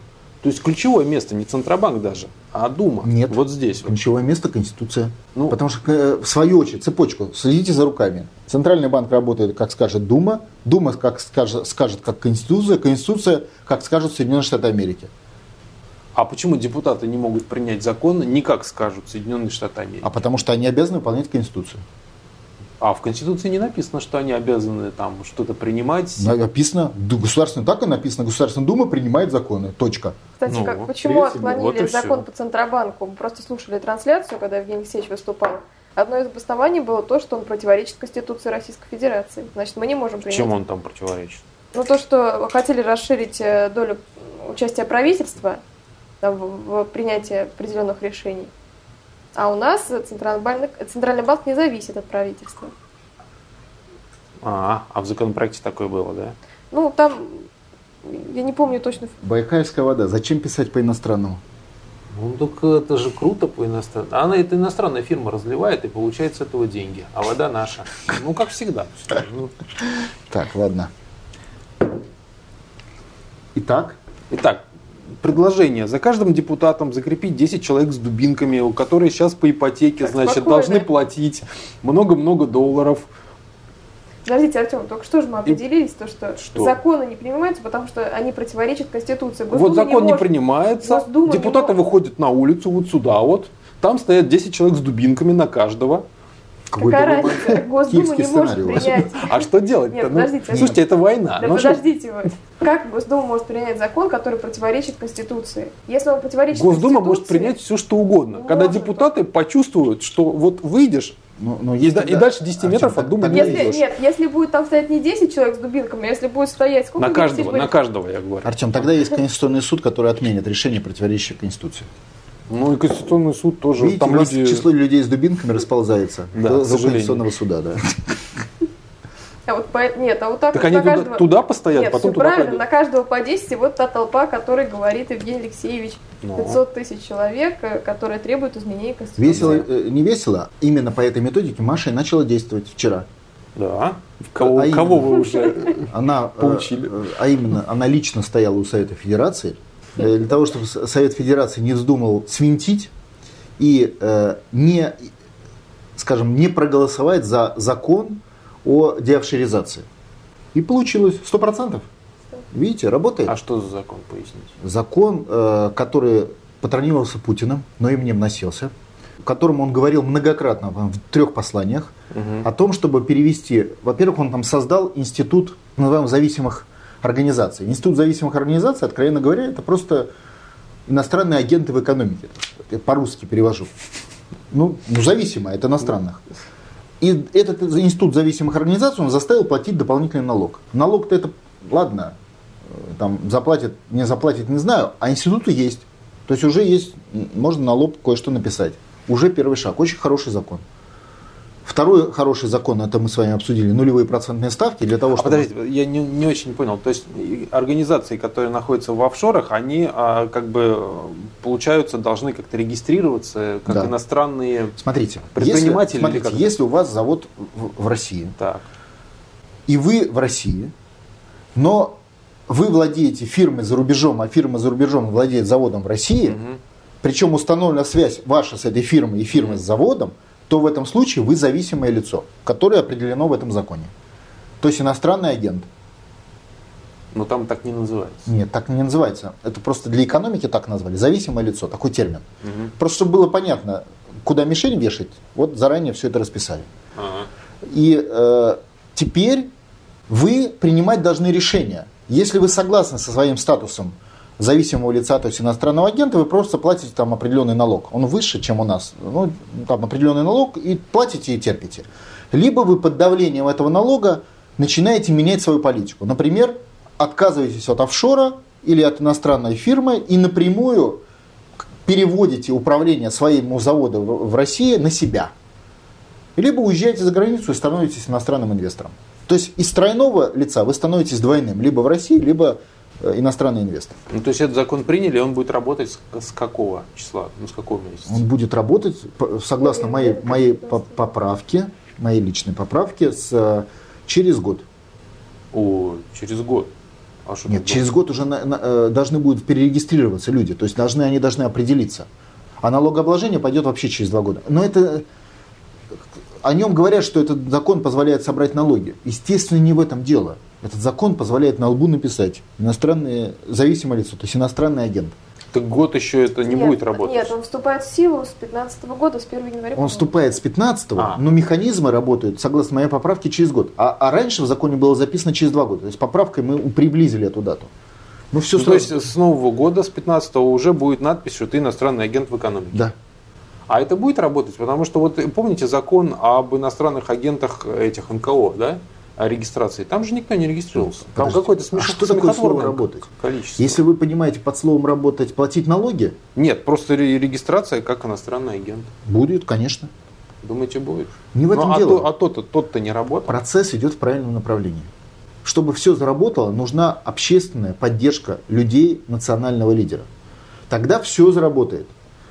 А это начало процесса. То есть вы не ждите волшебных законов, тем более от Государственной Думы и Совета Федерации. Вот благодаря пикетчикам и Маше Совет Федерации единогласно проголосовал. Кстати, они использовали опыт нашего отделения в Крыму, которое точно так же заставило людей, э, ну, депутатов местных, крымских, провести референдум. Помните? Я думаю, не одно это только отделение заставило. Там, Нет, ну я вам скажу, нет, там естественно, народ-то более Нет, сообразительный, нет, давайте, чем в Москве. нет, ну, мы это знаем. То есть было наше отделение, которое запустило процесс, и были вежливые люди Путина. Ну, естественно, это соединилось в решении задачи. Здесь вот та же ситуация. Люди, народ, то есть национальное освободительное движение и Путин. Путин этот закон обозначил, он его толкнул, он заставил Госдуму его принять, хотя тут упирались со страшной силой, пикеты надо было и в Думе ставить. И потом уже мы отследили, чтобы он прошел цепочку и был принят в Совете Федерации. Понимаете? Мгм. То есть начиная, мы прорабатываем сейчас механизм взаимодействия с национальным лидером, который сработал в Крыму для свержения американского колониального управления в России вообще, в том числе через законодательную систему. Также будем вести работу по референдуму, по сбору подпи- по изменению закона о Конституционном собрании. То есть проводить реформу, реформирование страны на суверенитет. Вот таким образом. Мы же мирная организация, Артем. Какая мирная Мы война можем просто идет? с плакатом выйти в Совет Федерации и сказать, что если вы так не Вы сделаете... говорите выходить с дубинками, а мы Во- просто. С плакатами. С плакатами, когда Путин за спиной, удобнее и безопаснее. Ну понятно, за Путиным же тоже кое-что стоит. Такое вот. Ну, вот об этом и речь. Не очень мягкое. Формула нашего освобождения – народ плюс национальный лидер. Ну вот народ пока подкачал. Ну народ вон мерз, теперь сопли пускает. Нет, народ Да. мерз, молодец народ, но не весь. Ну вот, к сожалению, только отдельные представители А вы где народа. были? Каждый делает свое дело. Не, ну они, у них бы было, их бы было больше, раз тысячу, наверное, важный закон. Ну просто это, э, у органов власти же запрещены массовые пикеты. Мгм. Поэтому сколько могли, полностью укомплектовали всю, э, эту самую, как это, переулок Дмитровку. Дмитровку, да. Всю Дмитровку. Шаг. А сколько было народ? 10 человек, мы прям вплотную стояли. Плюс на- около 100 сочувствующих, Да. которые не члены пикетов, но ходили Ну, и ходили, всячески да, выражали свою поддержку. Ну хорошо, скоро сочувствующие будут негодующими. Я так чувствую. Ну, а что, мне вот пишут люди, что они брали кредит там несколько лет назад по ипотеке, причем в долларах. А как им сейчас отдавать? Причем доллар-то растет, сами понимаете. И конечно. вот они стоят, э, и ты от- Артем, от- заплатишь все, и тебе Артем, ничего будет есть. Вот они и входят в эти 350 миллиардов. То есть это не только они такая ситуация. Такая ситуация у российской экономики, которая одним решением ЦБ обязана выплатить дополнительно 350 миллиардов. Одним решением. Так нужно сносить ЦБ. Естественно, Нужно- как нужно иностранного Думу- Думу агента. сносить. Да при чем тут Причем? Дума? Ты думаешь, закон Так, принимать? еще раз. К пуговицам претензии есть? К пуговицам есть претензии? Нету. Пуговицы? Нету. Нет. К рукавам претензии есть? Нету. Нету. Чего вы пристали? К рукава с пуговицей в один костюм объединяет, ну, если на наш язык, Конституция. Поэтому вы меняете там в Конституции, тогда у вас хорошие пуговицы с хорошими рукавами сольются в хороший костюм. Ну, в Конституции на самом деле как-то это не очень явно. Написано, что международные законы имеют э, верховенство Артем, над хорошо. Нет, внутренними закон. российскими. Не закон. Ну, с правила соглашения там. Принципы Нет. и нормы. Принципы и нормы. Не законы и не соглашения, а указания. Принципы и нормы, это приехал Обама и сказал, делайте так. Вот это вот международные правила. Все, есть товарищ Обама. Артем, то же самое было написано в Советской Конституции. Вся советская политическая система стояла на всевластии КПСС. Согласны? Но Ну, это ну, мы опять возвращаемся. вопрос. Нет, вы Евгений не отвечаете. какая разница, Не что ответ, вот, написано не где-то? чтобы ответить, да? Еще раз повторяю Вы вам хотите, вопрос в чтобы лоб. Евгения Алексеевича судили за превышение должностных полномочий вместе со всеми остальными депутатами Государственной Думы. Артем, еще раз, вы ответьте на мой вопрос.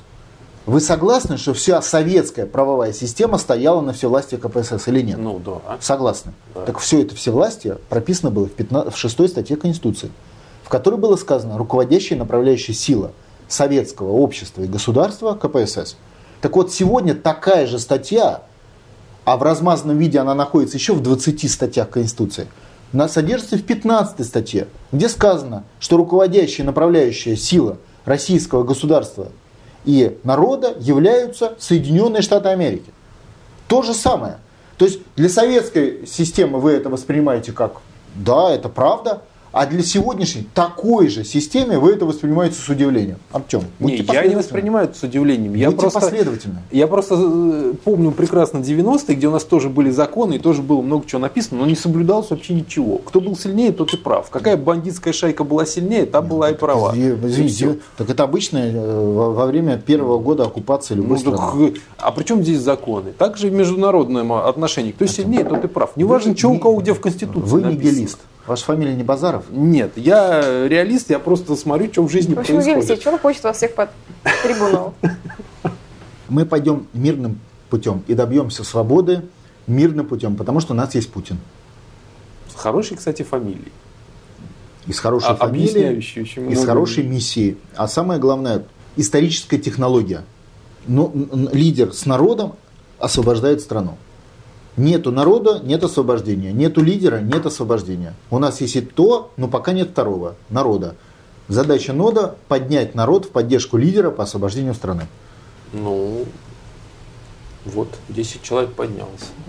75. 75. 75. Ну хорошо, уже лучше. Евгений Алексеевич, вот известие написали то, что вы отправили на отзыв правительства законопроект под рабочим названием там, «Помощь соотечественникам за рубежом», э, согласно которому вот те 800 бра- банков, про которые вы говорили, российских, могут работать э, на территории зоны гуманитарной катастрофы, где проживают там, э, Ну, не только люди. банки. Там просто в, в статье сделали концентрацию на банках. Ну да. А закон следующего характера. Мы ввели понятие зон гуманитарной катастрофы с э, массовым проживанием соотечественников. Соотечественник, понятие статус соотечественника – это юридические термины. Подробно прописано в законе о соотечественниках. То есть, что это известно? Ну, украинцы туда входят, естественно. Верховный суд по обращению органов, избранных органов эти- этих территорий, либо э, по обращению определенного количества граждан, принимает решение о том, что это, э, э, вот это место является зоной гуманитарной катастрофы. Понятно, что это вот Донбасс в полном объеме подпадает под эту логику. Дальше на основе решения Верховного суда вступает в действие автоматическая статья закона, по которому на эту территорию распространяется свободное движение товаров и услуг, кроме вопросов безопасности то есть и качества. Соответственно, люди, которые на этих территориях, они могут свои товары продавать в Россию, уголь, Мгм. а российская торговая э, торговля может свои товары беспошлино, то есть без платежей, в открытом режиме продавать на этой территории. Кроме того, там разрешается работать российским банкам, сформировать корреспондентские счета, создавать филиалы. То есть на эту территорию, так по-русски говоря, полностью распространяется режим проживания в Российской Федерации. То есть решается проблема гуманитарного характера за счет того, что люди имеют доступ к товарам, услугам и зарплатам такими же, как имеют люди в России. То есть из бюджета ничего туда не платится. Но фактически эта зона приравнивается к российской территории по обороту товаров и услуг. Просто это сейчас очень важно. Мы знаем э, то, что официально Киев прекратил выплаты зарплат. Просто блокаду устроил. Да, конечно. сейчас они разбомбили вот сегодня, лишили отопления, лишили электричества снова. Ну вот согласно этому закону, там сказано, э, значит, доступ товаров и услуг. У меня к вам вопрос. Танк является товаром? Да. Да. Товаром является. Соот- Ну, танк подпадает э, в этом законе под так называемые товары и услуги ограниченного, э, э, имеющие ограничения в обороте. В отношении этих товаров и услуг решение должно принять правительство, разрешив части товаров и услуг из этого списка поставляться на эту территорию. Я думаю, что система ПВО вполне являются системами оборонительными или система подавления артиллерийского огня тоже. От комаров. А, я так понимаю, что вы просто хотите расширить экономическую зону на вот Новороссию. Не экономическую зону, а мы Новороссию приравниваем к территории Российской Федерации с точки зрения экономического Мгм. оборота. То есть мы даем право людям, которые там живут, жить на таких же условиях, под- как экономическим субъектам, как и граждане России. И денежная единица, естественно, рубль. Не Российский. обязательно. Нет, мы, разде- э, э, российские банки там начинают работать. Они могут работать с рублем, могут работать с, ино- с другими валютами, могут работать со своей. Я-то как раз сторонник, чтобы они выпустили свою валюту. Но даже при своей валюте и у них э, то есть необходима банковская поддержка из России. Но если они отказываются категорически под давлением пятой колонны выпускать свою валюту, а судя по всему это так, ну это же видно, что они просто издеваются над людьми. Что, трудно напечатать новорусский рубль, что ли? Это можно сделать за две недели. Но на госзнаке заказ сделать коммерческий, вам напечатают. А не хотите госзнак в Белоруссии или в Китае. И все. И вы получаете деньги в оборот. То есть то, что они это не делают, это прямая политика. Вообще, если мы затронули с вами Украину, Маш, давайте... Мы же с вами договорились, что мы говорим всегда правду. Был такой уговор? Ну, был бы, конечно, хорошо. Был. Значит, давайте посмотрим правде в глаза. Какова позиция Российской Федерации по отношению к Новороссии? Вот что... Никакая. Нет. Ш- не- это неправда. Что- Борьба разных группировок. И это нет. Это СМИ. Ш- Позиция официальных, допустим, МИДа. Вот какая? Я вам скажу. МИД ежедневно настаивает на необходимости вести диалог, да? Ну и что? Для каких целей? А МИД же говорит, для целей федеративного устройства Украины, правильно? Так? Ну, мы же с вами понимаем, что МИД говорит не об федеративном устройстве Львова по отношению к Киеву. А значит, о какой территории МИД говорит, когда требует федеративного устройства Украины? Понятно, что Новороссия. О, то есть МИД требует, чтобы Новороссия сошла, вошла в состав Украины, правильно? Да. Вот это позиция России. Соответственно, теперь вы понимаете, почему они не выпускают новорусский рубль? А это хорошо или плохо? Плохо, конечно. Это предательство.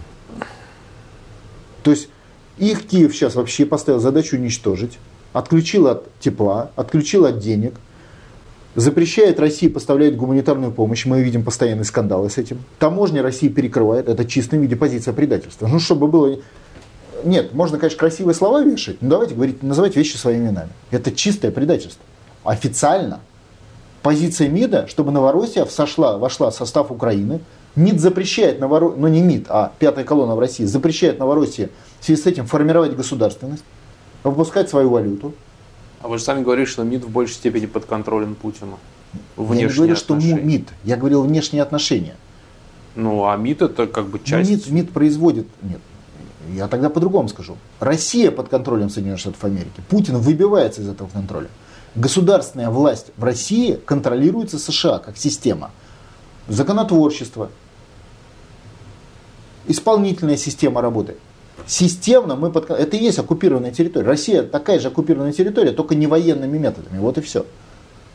И, естественно, как Киев выполняет приказы э, Вашингтона, так и Москва выполняет приказы Вашингтона. Евгений Алексеевич, смотрите. Но если мы наста... позиция России такова, что Новороссия должна войти в состав Украины, это означает фактически уничтожение там большей части населения в Новороссии. Нет, смотрите, как бы позиция России заключается в том, чтобы договориться с американцами или с Киевом о том, что Киев не убьет всех 5 миллионов человек. Нет, но все равно, даже не всех, но больший процент. В недавнем интервью немецкому изданию Путин заявил о том, что Россия не позволит этого сделать. Да. Так кому верить, МИДу или Путину? В- вот, нет, не в этом дело. То есть возникает треугольник, вы правильно подметили, возникает треугольник. Предложение России.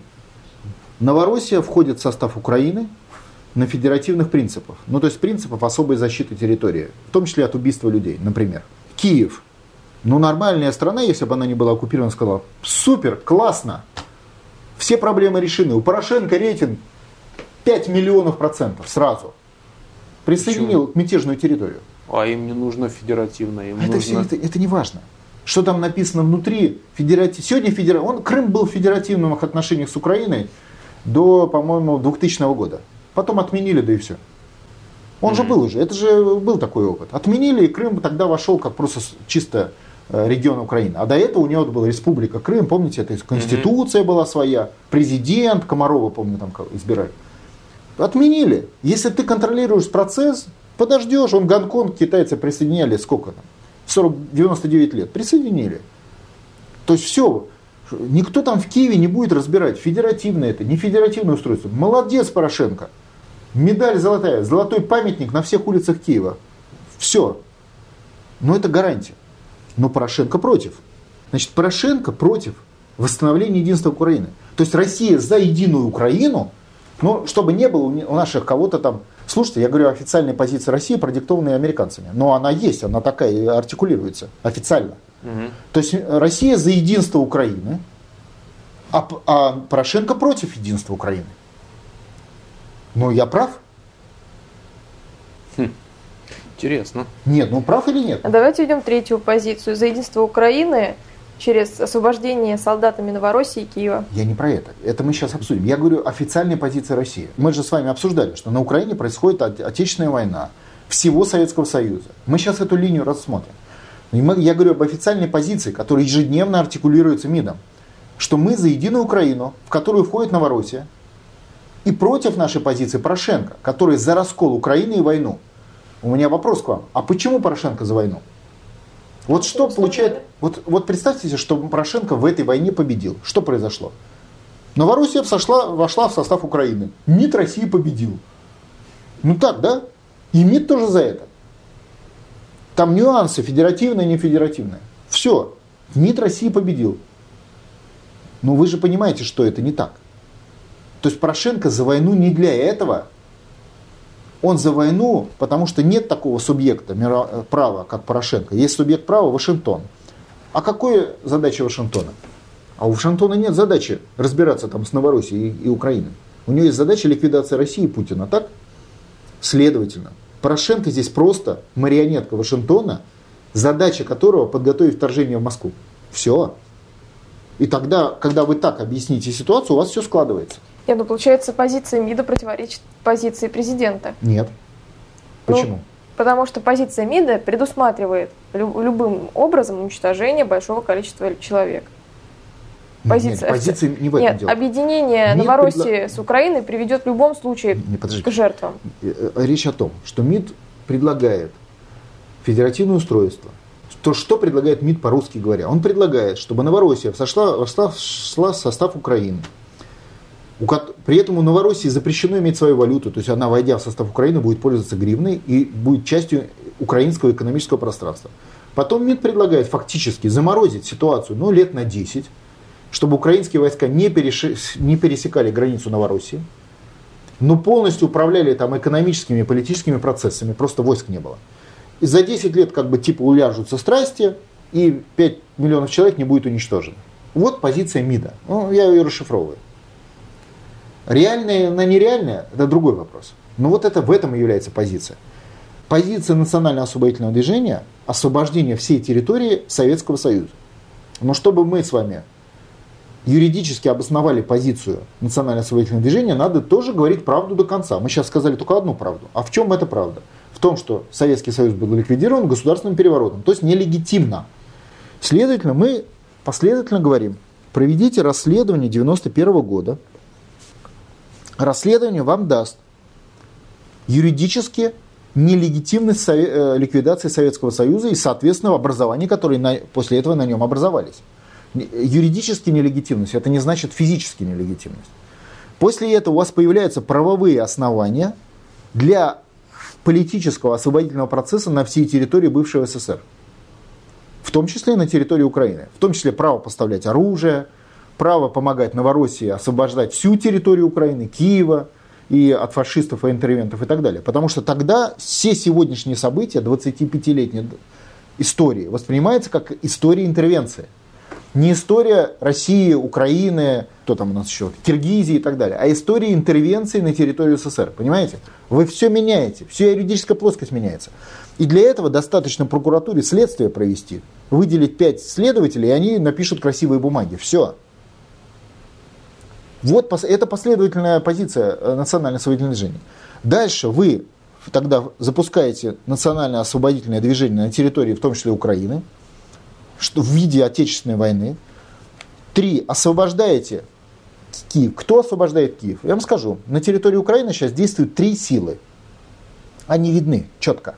Одна сила – это бойцы сопротивления партизанских республик, бойцы Отечественной войны, так скажем честно. Вторая сила – это вооруженные силы хунты. А третья сила Вашингтон. – так называемые батальоны. Это вооруженные силы, подчиняющиеся напрямую Вашингтону. То есть в чем работа Порошенко? Его работа не, не только говорить то, что скажут американцы, и его работа прикрывать эту третью, третью силу. То есть он как пятая колонна американская, его задача прикрывать третью силу, а третья сила ему не подчиняется. Она, кстати, об этом публично и говорит. Она напрямую подчиняется на Вашингтон. Они туда ездят вон, каждую неделю. Вон, вчера опять в Вашингтоне было совещание командиров батальонов американских на территории Украины. Все открыто, все публично.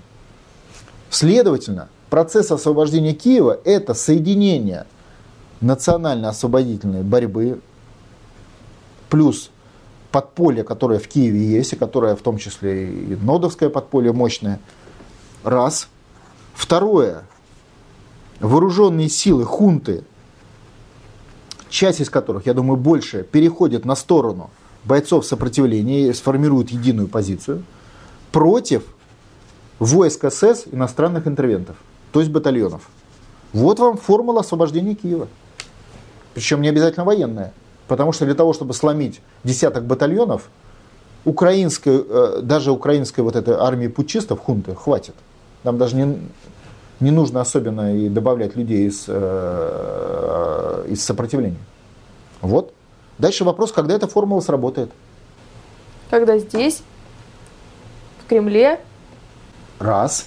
Пятая колонна, бороться, да. зачистить пятую колонну в Кремле. Раз. Второе. Когда в Киеве американцы уронят жизненный уровень ниже плинтуса. Два. То есть создадут условия экономические. И в целом это все наступит, когда мы отобьем вторжение американцев, то есть как контратака, на, в Россию приблизительно весной. Следовательно, про- на Украине сложатся условия для освобождения Киева этой весной. Приблизительно. Может осенью, но это весной, скорее всего. А вы уверены, что мы здесь отобьем атаку весной? Нет, я исхожу из того, что мы ее либо отобьем, либо не отобьем. У вас есть третий вариант? Нету. Вот. Если мы отобьем, мы это обсудили. Если не отобьем, нас повесят. Да. Умеете вы поднять дух и настроение. все ключевые события произойдут э, в 2015 году, правильно? 2015 год оказывается решающим в силу, опять же, не нашей инициативы. То есть стратегическая иници- инициатива в руках США. Они напали. И они напали, но это часто бывало. Вот в России все национ... вот весь исторический российский процесс начинается с того, что на нас напали. Вот вы не найдете иначе ни разу. Вот в России, сколько России? Полторы тысячи лет. Всегда на нас напали, после этого начинается какая-то, значит, история. Вот всегда так. Поэтому это не исключительный случай. На нас напали, То есть они даже не будут э, тянуть до выборов президента. не, не буду. Не Уже они, вытянут? они не вытянут. У них нет самих времени. Они могут держать историю с нефтью, может быть, полгода. Они могут историю с Китаем держать, ну, полгода, год максимум. Историю с союзниками, заставляя их как бы работать против России, они тоже могут тянуть. Они могут, у, у них инициатива, они могут новые, в игру вводить новые фигуры, элементы. Ну, например, Боинг. Или, например, ядерное оружие тактическое или какое-то. То есть они могут вот эти элементы вводить в игру но у них нет времени на, длительную, на длительное проти- противостояние и длительное держание ситуации. Вот это уже чувствуется, нет. Именно поэтому они в феврале и пошли. Путин же назвал это фальстартом. Не случайно, аналитически. Потому что у них не было времени, подготовившись, сделать это позже. Имеете в виду Майдан украинцев? Конечно, февраль. Военный переворот. Поэтому, в принципе, расстановка сил 50 на 50. Но напали на нас. И они выбрали момент. Но они этот момент выбрали, в том числе исходя из своих соображений, что дальше не смогут. Дня 4 назад смотрел э, такой канал, есть исторический, 365 дней. Там фильм был, называется 37 или 38 фильм. О чем фильм? Фильм как бы историко-документальный о 37 днях, которые прошли с момента убийства в Сараево и герцога Фердинанда и начала Первой мировой войны. Английский. И фильм сфокусирован на шахматных партиях под названием «Геополитики английского э, правительства» вот на эти 37 дней. Фильм для профессионалов, то есть для тех, э, которые э, изучают вопросы геополитики. А геополитика это считайте шахматы. Вот если вы шахматист, значит вы уже наполовину геополитик. Там показаны вот эти интриги англичан. Естественно, фильм пропагандистский. Но важно не, не пропаганда Англии. Понятно, что они там врут в части пропаганды, потому что Англия хотела этой войны. Они там делают вид, что все 37 дней Англия пыталась войну остановить. Ну, неважно. А вот самые методики, механизмы очень хорошо вскрываются. И вот как там происходит. Вот посмотрите на события отстраненно. 14 год. Убийство герцога Фердинанда в Сараево. То, что он провокатор, само собой, потому что он туда приехал в святой день для сербов. А он же оккупант. Значит, то есть уже понятно, он подставился. Дальше. Австрийцы вскрывают за, Сара... За Сараевским убийством спецслужбы Сербии. Неважно, правая или нет, но вот такая версия. На этом основании они Сербии дают ультиматум. И Россия заступается за Сербию, вот такая как бы фабула войны, и начинается война. Но это же не так. Возникает вот эта история, австрийцы начинают спорить с Сербией и Россией. Вопрос, а с чего началась Первая мировая война? Не помните? Я напомню. Вторжение Германии в Бельгию. Вопрос, как связано спор России, Сербии и Австро-Венгрии из-за убийства в Сараеве герцога вторжением Германии в э, Бельгию? Да это просто был это самое повод убийства этого Я понимаю. Фердинанда. Связь. Не- Даже не немецкого кого-то там убили. Мало того, если вы там мне в конце фильма понравилось, вот в этом они правы. И когда Россия с Австро-Венгрией и Сербией вступила в войну, уже все воевали. То есть началось событие здесь, результат этих событий шахматное домино, такое партия. Началась война с Бельгией, Германией, потом Франция, Англия вступилась. И когда уже тут уже кровавая каша была в Европе, те, из-за кого как бы это все начиналось, они только потом вступили, могли бы и не вступать, кстати, потом вступили в войну. Понимаете, как, как устроены геополитические шахматы? Вот сегодня мы находимся вот в этих 37 дней. Запущен процесс. Этот процесс уже не зависит от Путина, от Обамы, от англичан, от немцев. Этот процесс, вот технология. Кстати, вот в этом фильме очень интересно, все были против войны. Или в таком виде против войны, или в другом. Германия хотела только с Францией воевать, она с Россией не хотела. Австрия вообще ничего не хотела. Ее там, заставляли немцы. То, то есть все были против. Но в конце все оказались самыми главными. И потом все это привело к крушению империи и так далее. Вот сегодня мы в этих событиях, может кто-то не, не понял еще, уже не мы эти события определяем, даже не Путин. Уже события определяют военные правила и правила военных, э, военных законов. То есть уже система заработала. Удар на удар, реакция на реакцию, действие на действие, интрига на интригу. Уже, что бы тут не хотели, мы уже работаем по военному сценарию. Дальше просто, когда этот сценарий выйдет в горячую фазу, все. Он и сейчас в горячей фазе. Вот когда он выйдет в горячую фазу? Исходя из сил американцев, которые сдерживают, вот я же не случайно наш разговор начал с этого плана, да? Нулевая процентная ставка, вроде бы 25 триллионов, а в конце у меня пункт 4, крах США. Где связь? Где связь между Сараево и вторжением Германии в э, Бельгию? Где? Она абсолютно железобетонная в геополитическом смысле. Выгоняем 700 миллиардов долларов, присоединяются китайцы, которые уже на стреме. Пошли процессы защиты Соединенных Штатов Америки от катастрофы. Защиты от катастрофы приводят к каким-то фазам военных действий. Например, все, процессы пошли. То, что Россия при этом с учетом Третьей мировой погас выигрывает. Вы понимаете, вот э, позавчера премьер-министр Англии вдруг заявил, мир находится на пороге нового кризиса. Да, да, да. Слышали, да? Да. Так это их кризис. Для нас это манна небесная. Это кризис колониального однополярного мира. Они наконец поняли. Ударились головой о, о потолок, да? Поняли. Для них кризис, для нас спасение. Для них кризис, это значит, им привезут 700 миллиардов долларов из России, понимаете? Какое для нас спасение, если они у нас их возьмут? 700 миллиардов долларов пустых бумаг? Чего пустых? Ну, потому что 700 миллиардов пустых бумаг привезут. А, вы имеете в виду, если мы Центробанк переключим? Естественно. Ну, это да. И они, вдруг, и они это, об этом публично сейчас заговорили. То есть, то, что кризис для американцев и англичан, то для нас освободительный процесс. Путь к свободе, к богатству и процветанию лежит через освобождение. И для нас это расцвет, для них кризис. Все логично. Для нас это война. Не обязательно. Тем, я еще раз говорю, поскольку Путин отбил историю с ядерным оружием, не обязательно. Ну, это не, это не будет большая война, как Вторая мировая, но как бы ну, мел, во-первых, мелкая уже, война Во-первых, это уже от вас не зависит, от Путина тоже. Это раз. Ну, это, может, должно вас успокоить. А во-вторых, я как раз исхожу из того, что Россия в эту войну вступит последней, как и в той истории с 2014 годом. Понимаете? Ну, да, вы... она оказалась как бы главная, она запустила механизм своим сопротивлением, тем, что не сдалась. Вот до этого сдавались. Вот с Ливией сдалась, там сдалась, а тут не сдалась.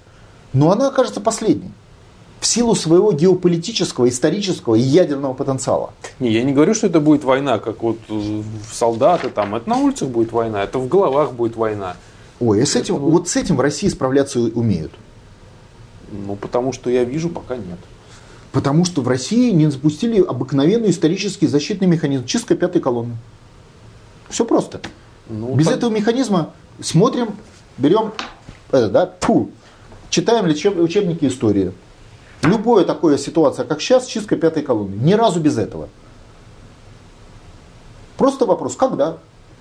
Я, мы уже сидим, я сижу уже там, когда же? Ну, да. Сегодня, сегодня, ну, подождем.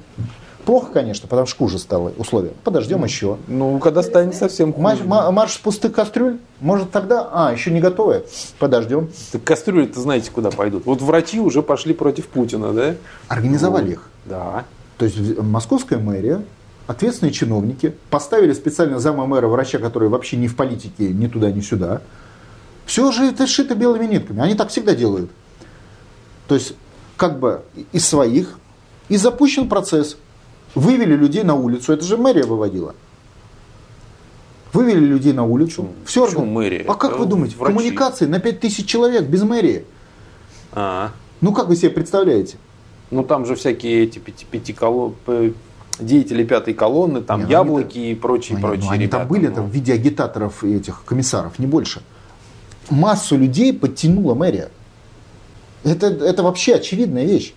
То есть просто в мэрии дали команду и по медицинским учреждениям вызвали людей и сказали, ты хочешь, чтобы тебя завтра лишили зарплаты и выгнали на улицу? Баба, там баба Маня какая-нибудь, санитарка. Нет, не хочу. Завтра же на улицу. Вот так это было подставили какую-то там э, врачи там без границ или какую-то придумали организацию, которой не было вчера еще. У кого мне там? Там будут какие-то там врачи, не знаю какие, вот к ним. Вот так. Директора выгнали всех. Чиновники мэрии. Даже не сомневайтесь, Артем. Не, ну это понятно. Ну так и все. Да и люди сами Так пошли. а что думаю. это? Это пятая, не в этом дело, это пятая колонна. Вот то, что делали вот это э, сотрудники мэрии э, и э, директора, это и есть пятая колонна. Это ее работа. Слушайте, почему Сталин их чистил? Почему их чистил Грозный? Почему до него их чистили Ленин? Да вообще все чистили. Да потому что они так делали всегда. У них другое начальство. Но они всегда так делали. Вы еще хотите, чтобы вот это историческое правило тысячу раз сработало, а на тысячи первой вдруг вы от него откажетесь? Не, я, я, бывает. я не Не отказываюсь. бывает. Ждем. Я и говорю, Смотрим, что, ковыряем носу. что Ждем. надо приходить к Думе, Ждем. восторженным избирателям. Ждем. Ждем. Да чего вы на встречать Думе своих зациклились-то? Я Вот не могу. пожалуйста, к Мосгордуме. Вот, там, вот, вот, Артем, в чем главная Можно задача выходить НОДа? под лозунгами чистки пятой колонны. Главная задача. НОД дал ответ. Причем он не придумал, взял из истории и просто рассказал. Все, дальше, когда вы начинаете сидеть на сковородке, сковородка начинает сильно накаляться, вы начинаете резкий мыслительный процесс. А что делать? Да. У вас пар начал пойти, что делать? А вот уже вам ответ. Так же, ответ очень простой. Делай то же, знаете, голос оттуда. Делай то же, что и делал твой дед. Все. А это есть нот. Это не до всех дойдет. Это вот если бы вас пускали Хорошо. на телевизор. Хорошо. Подождем, по- тогда прибавим газу. Ну не мы, конечно, американцы. Ну, потом будут пускать, когда будет тяжелее. Вот э, я заметила ситуацию, Конечно. чем хуже ситуация в стране, чем чаще показывают Евгения Алексеевича. Естественно. Да, уже показывают. Это Да. объективный процесс. Объективный процесс. Ну, вы Даже же не рассказываете про Центробанк. Вы же рассказываем. про Я Вы про же Центр- только что описали, что вас не пускают, где про, про Артем, Центробанк меня не пускают процент, но это вопрос. Вы, вы понимаете, это как бы такой механизм. То есть можно э, спокойно, а можно с напрягом. Вот то, что не пускают, создают напряг. Но это не значит, что отменяют процесс. Просто процесс запущен будет чуть позже. Или чуть позже пустят, или чуть позже пустят идеи. Всех, кого сегодня пускают на телевидение, 99% это пропагандистская машина США. Ну что Ну, вы? да. Это же Да. очевидно. Да. Дурака валяют, все включают. Просто смотришь телевизор, просто вроде взрослые люди. За идиотов держат страну. Все эти эксперты, независимые, такие, сякие, ведущие. Но это же все становится очевидно. Но очевидно-то почему? Потому что температура попы поднялась. Нет, кстати, очень хороший показатель э, вот того, что чем хуже, тем больше пускают, и тем понятнее людям становится. Два года назад, когда мы говорили абсолютно все то же самое, на нас смотрели как на сумасшедших, ну вы помните. Ну да. Абсолютно просто. А сейчас об этом даже президент как бы открыто говорит. Говорят все везде совершенно нормально. За два года мыслительный процесс пошел. Ну, ты знаешь, я много слышу, что это все Путин виноват, это наша власть э, такая сякая воровская. Отлично, И- очень хорошо. Значит, еще температурку американцы прибавят, мысли облегчатся. Ну, и люди пойдут на улицу свергать эту власть. Не Вот. обязательно. Нет, кстати, если зачистить пятую колонну, Если зачистить. А Ну, если так, не зачистить? Артем, так, а, слушайте, вот вы сейчас исходите из того, что, а если не зачистить? Жить захотите, зачистите. Это я не вы, вам вы говорю. такие вот общие говорите, я- жить захотите. это как я- вот лично это- простой Вася. Это, это, почему здесь Вася? Я говорю не вам сейчас, а прокурорам. Ага. Жить захотите, зачистите. Прокуроры да, это ставленники американской системы. Еще раз. Ну, Жить захотите, кто-то ставленник, кто-то не ставленник, раскали, расколитесь на два лагеря и зачистите. Один зачистит другой, и пятую колонну заодно. Такая история и правила. Это не я придумал. Так написано в учебниках. подождем до весны. Ну, не подождем. а что ждать-то? Рубль, по- рубль падает. Продолжим борьбу до весны. А к весне к нам присоединятся дополнительные массы людей, у которых сильно нагрели заднее место. Вы знаете, как я тут с одним э, нашим коллегом э, разговаривал, который занимал высокие должности, сейчас депутат Госдумы, высокие должности занимал в начале 90-х годов. Он уверен, что да, весной мы ждем на улицах большое количество людей с, с холодной ненавистью в головах. Вопрос к кому? Артем. Ну, Этот вопрос, как бы это сказать, он не исторический. То есть он бытовой, он правильный, логичный, но он не исторический. К тому, куда поведут. Вот. То есть, куда поведет Путин. Ну, А? Алексеевич А кто? ответил на ваш вопрос. Кто поведет? Посол Соединенных Штатов Америки? Хомяк. не, ну у него достаточно подручных, которые будут э, глотку драть и посредством массовой информации тоже. Я же вам не говорю, что будет, что победа вас ждет и, и золотой дождь на вас сыпется. Нет, я говорю, будет борьба. Когда вы выходите на борьбу, вы что, уверены на 100% в победе? Нет, надо быть уверенным. Но любая борьба это либо проиграете, либо выиграете. Я вам описал ситуацию. Либо Артем, вы выиграете, ищите либо проиграете. расположение э, официальных э, зданий средств массовой информации, будем захватывать здания средств массовой информации. А что их захватывает? Они все известны. Вот. Ну а что вы говорите тогда про СМИ? Ну, тут уже, мне кажется, вопрос придется, массы. И все. И массы м, общественных настроений, уровня недовольства людей, э, энергии, злости, все много чего, там много факторов. Я же про это не спорю. Мы, мы в эти детали не погружаемся. Там уже психологи должны работать. Мы геополитики. Мы говорим о том, что процессы пойдут таким образом. И для движения процессов таким образом мы делаем то, что мы можем делать. А именно мы дорожку протаптываем, куда идти. Мирно мы хотим. Мы самая мирная организация в стране, если вы не заметили. Мы самая мирная организация, потому что мы хотим все это разрешить. Вот это кризис, как говорит председатель правительства Англии, а на самом деле войну мы хотим ее разрешить мирным путем, через головы, через референдум. А тащут нас разрешать ее через войну, через кровь. Понимаете разницу? Да, вот и все. Мы самая мирная организация. Вообще на сегодняшний день в стране мир, организации более мирной, чем НОТ, нет. Потому что все остальные в- в- тащат страну просто в военную систему. Ну, Решение этой проблемы.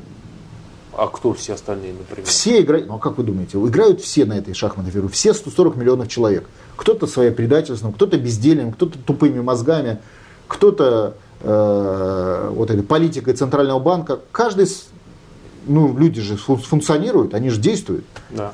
Вот вся совокупная, вся эта вот шобла, извините меня, вся тащит страну в войну. Но тащит, э, говорит, мы решим это мирно.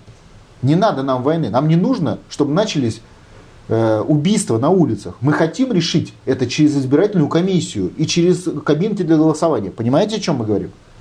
Хорошо, что делать? Вот человек посмотрел наш с вами разговор, что делать? Он понял, что во Когда всем Путин- виноват Центробанк. Когда Путин э, по-крупному в очередной раз позовет людей, а он уже зовет их каждый месяц-полтора на улице, прийти, посмотреть, смотр сил. Ага, сколько народу? Не хватает.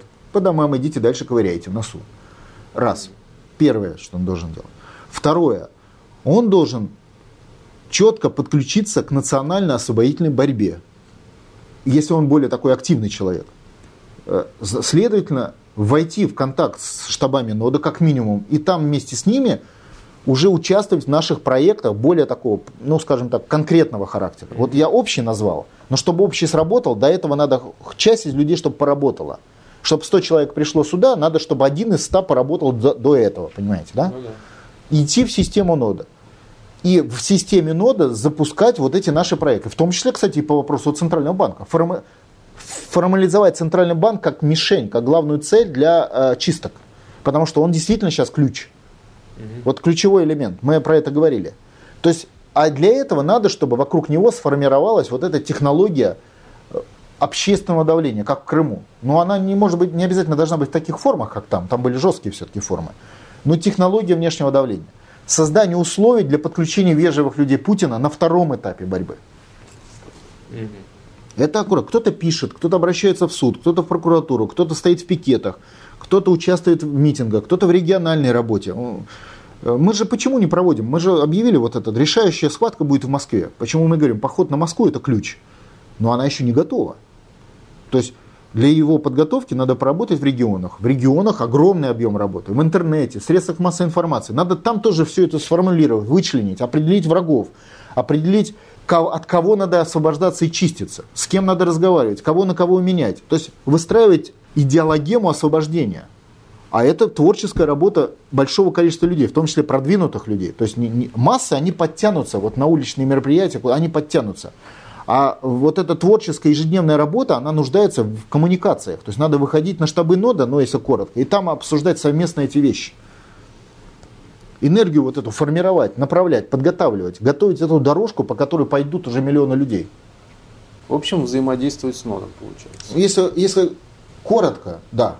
Потому что я для каждого человека не скажу его роль. Не, ну понятно. Но если коротко, а там он внутри выработает свою роль, конкретную. Кто-то в СМИ, кто-то в бизнесе, кто-то где. Понятно. Ладно, хорошо, спасибо вам большое спасибо. за такой радостный рассказ. Артем, все будет хорошо, как всегда.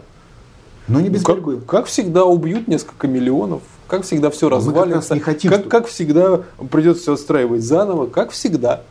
Ну, слушайте, Почитайте как... учебники истории ваши любимые. Вот все как всегда. Ну, это за, за людей. Ну вот, вот. Но когда у вас в распоряжении треть мировых богатств, ну, естественно, вы не будете спать спокойно никогда. Это же понятно. Ну да. Все, спасибо. Познавательная точка ТВ. Много интересного.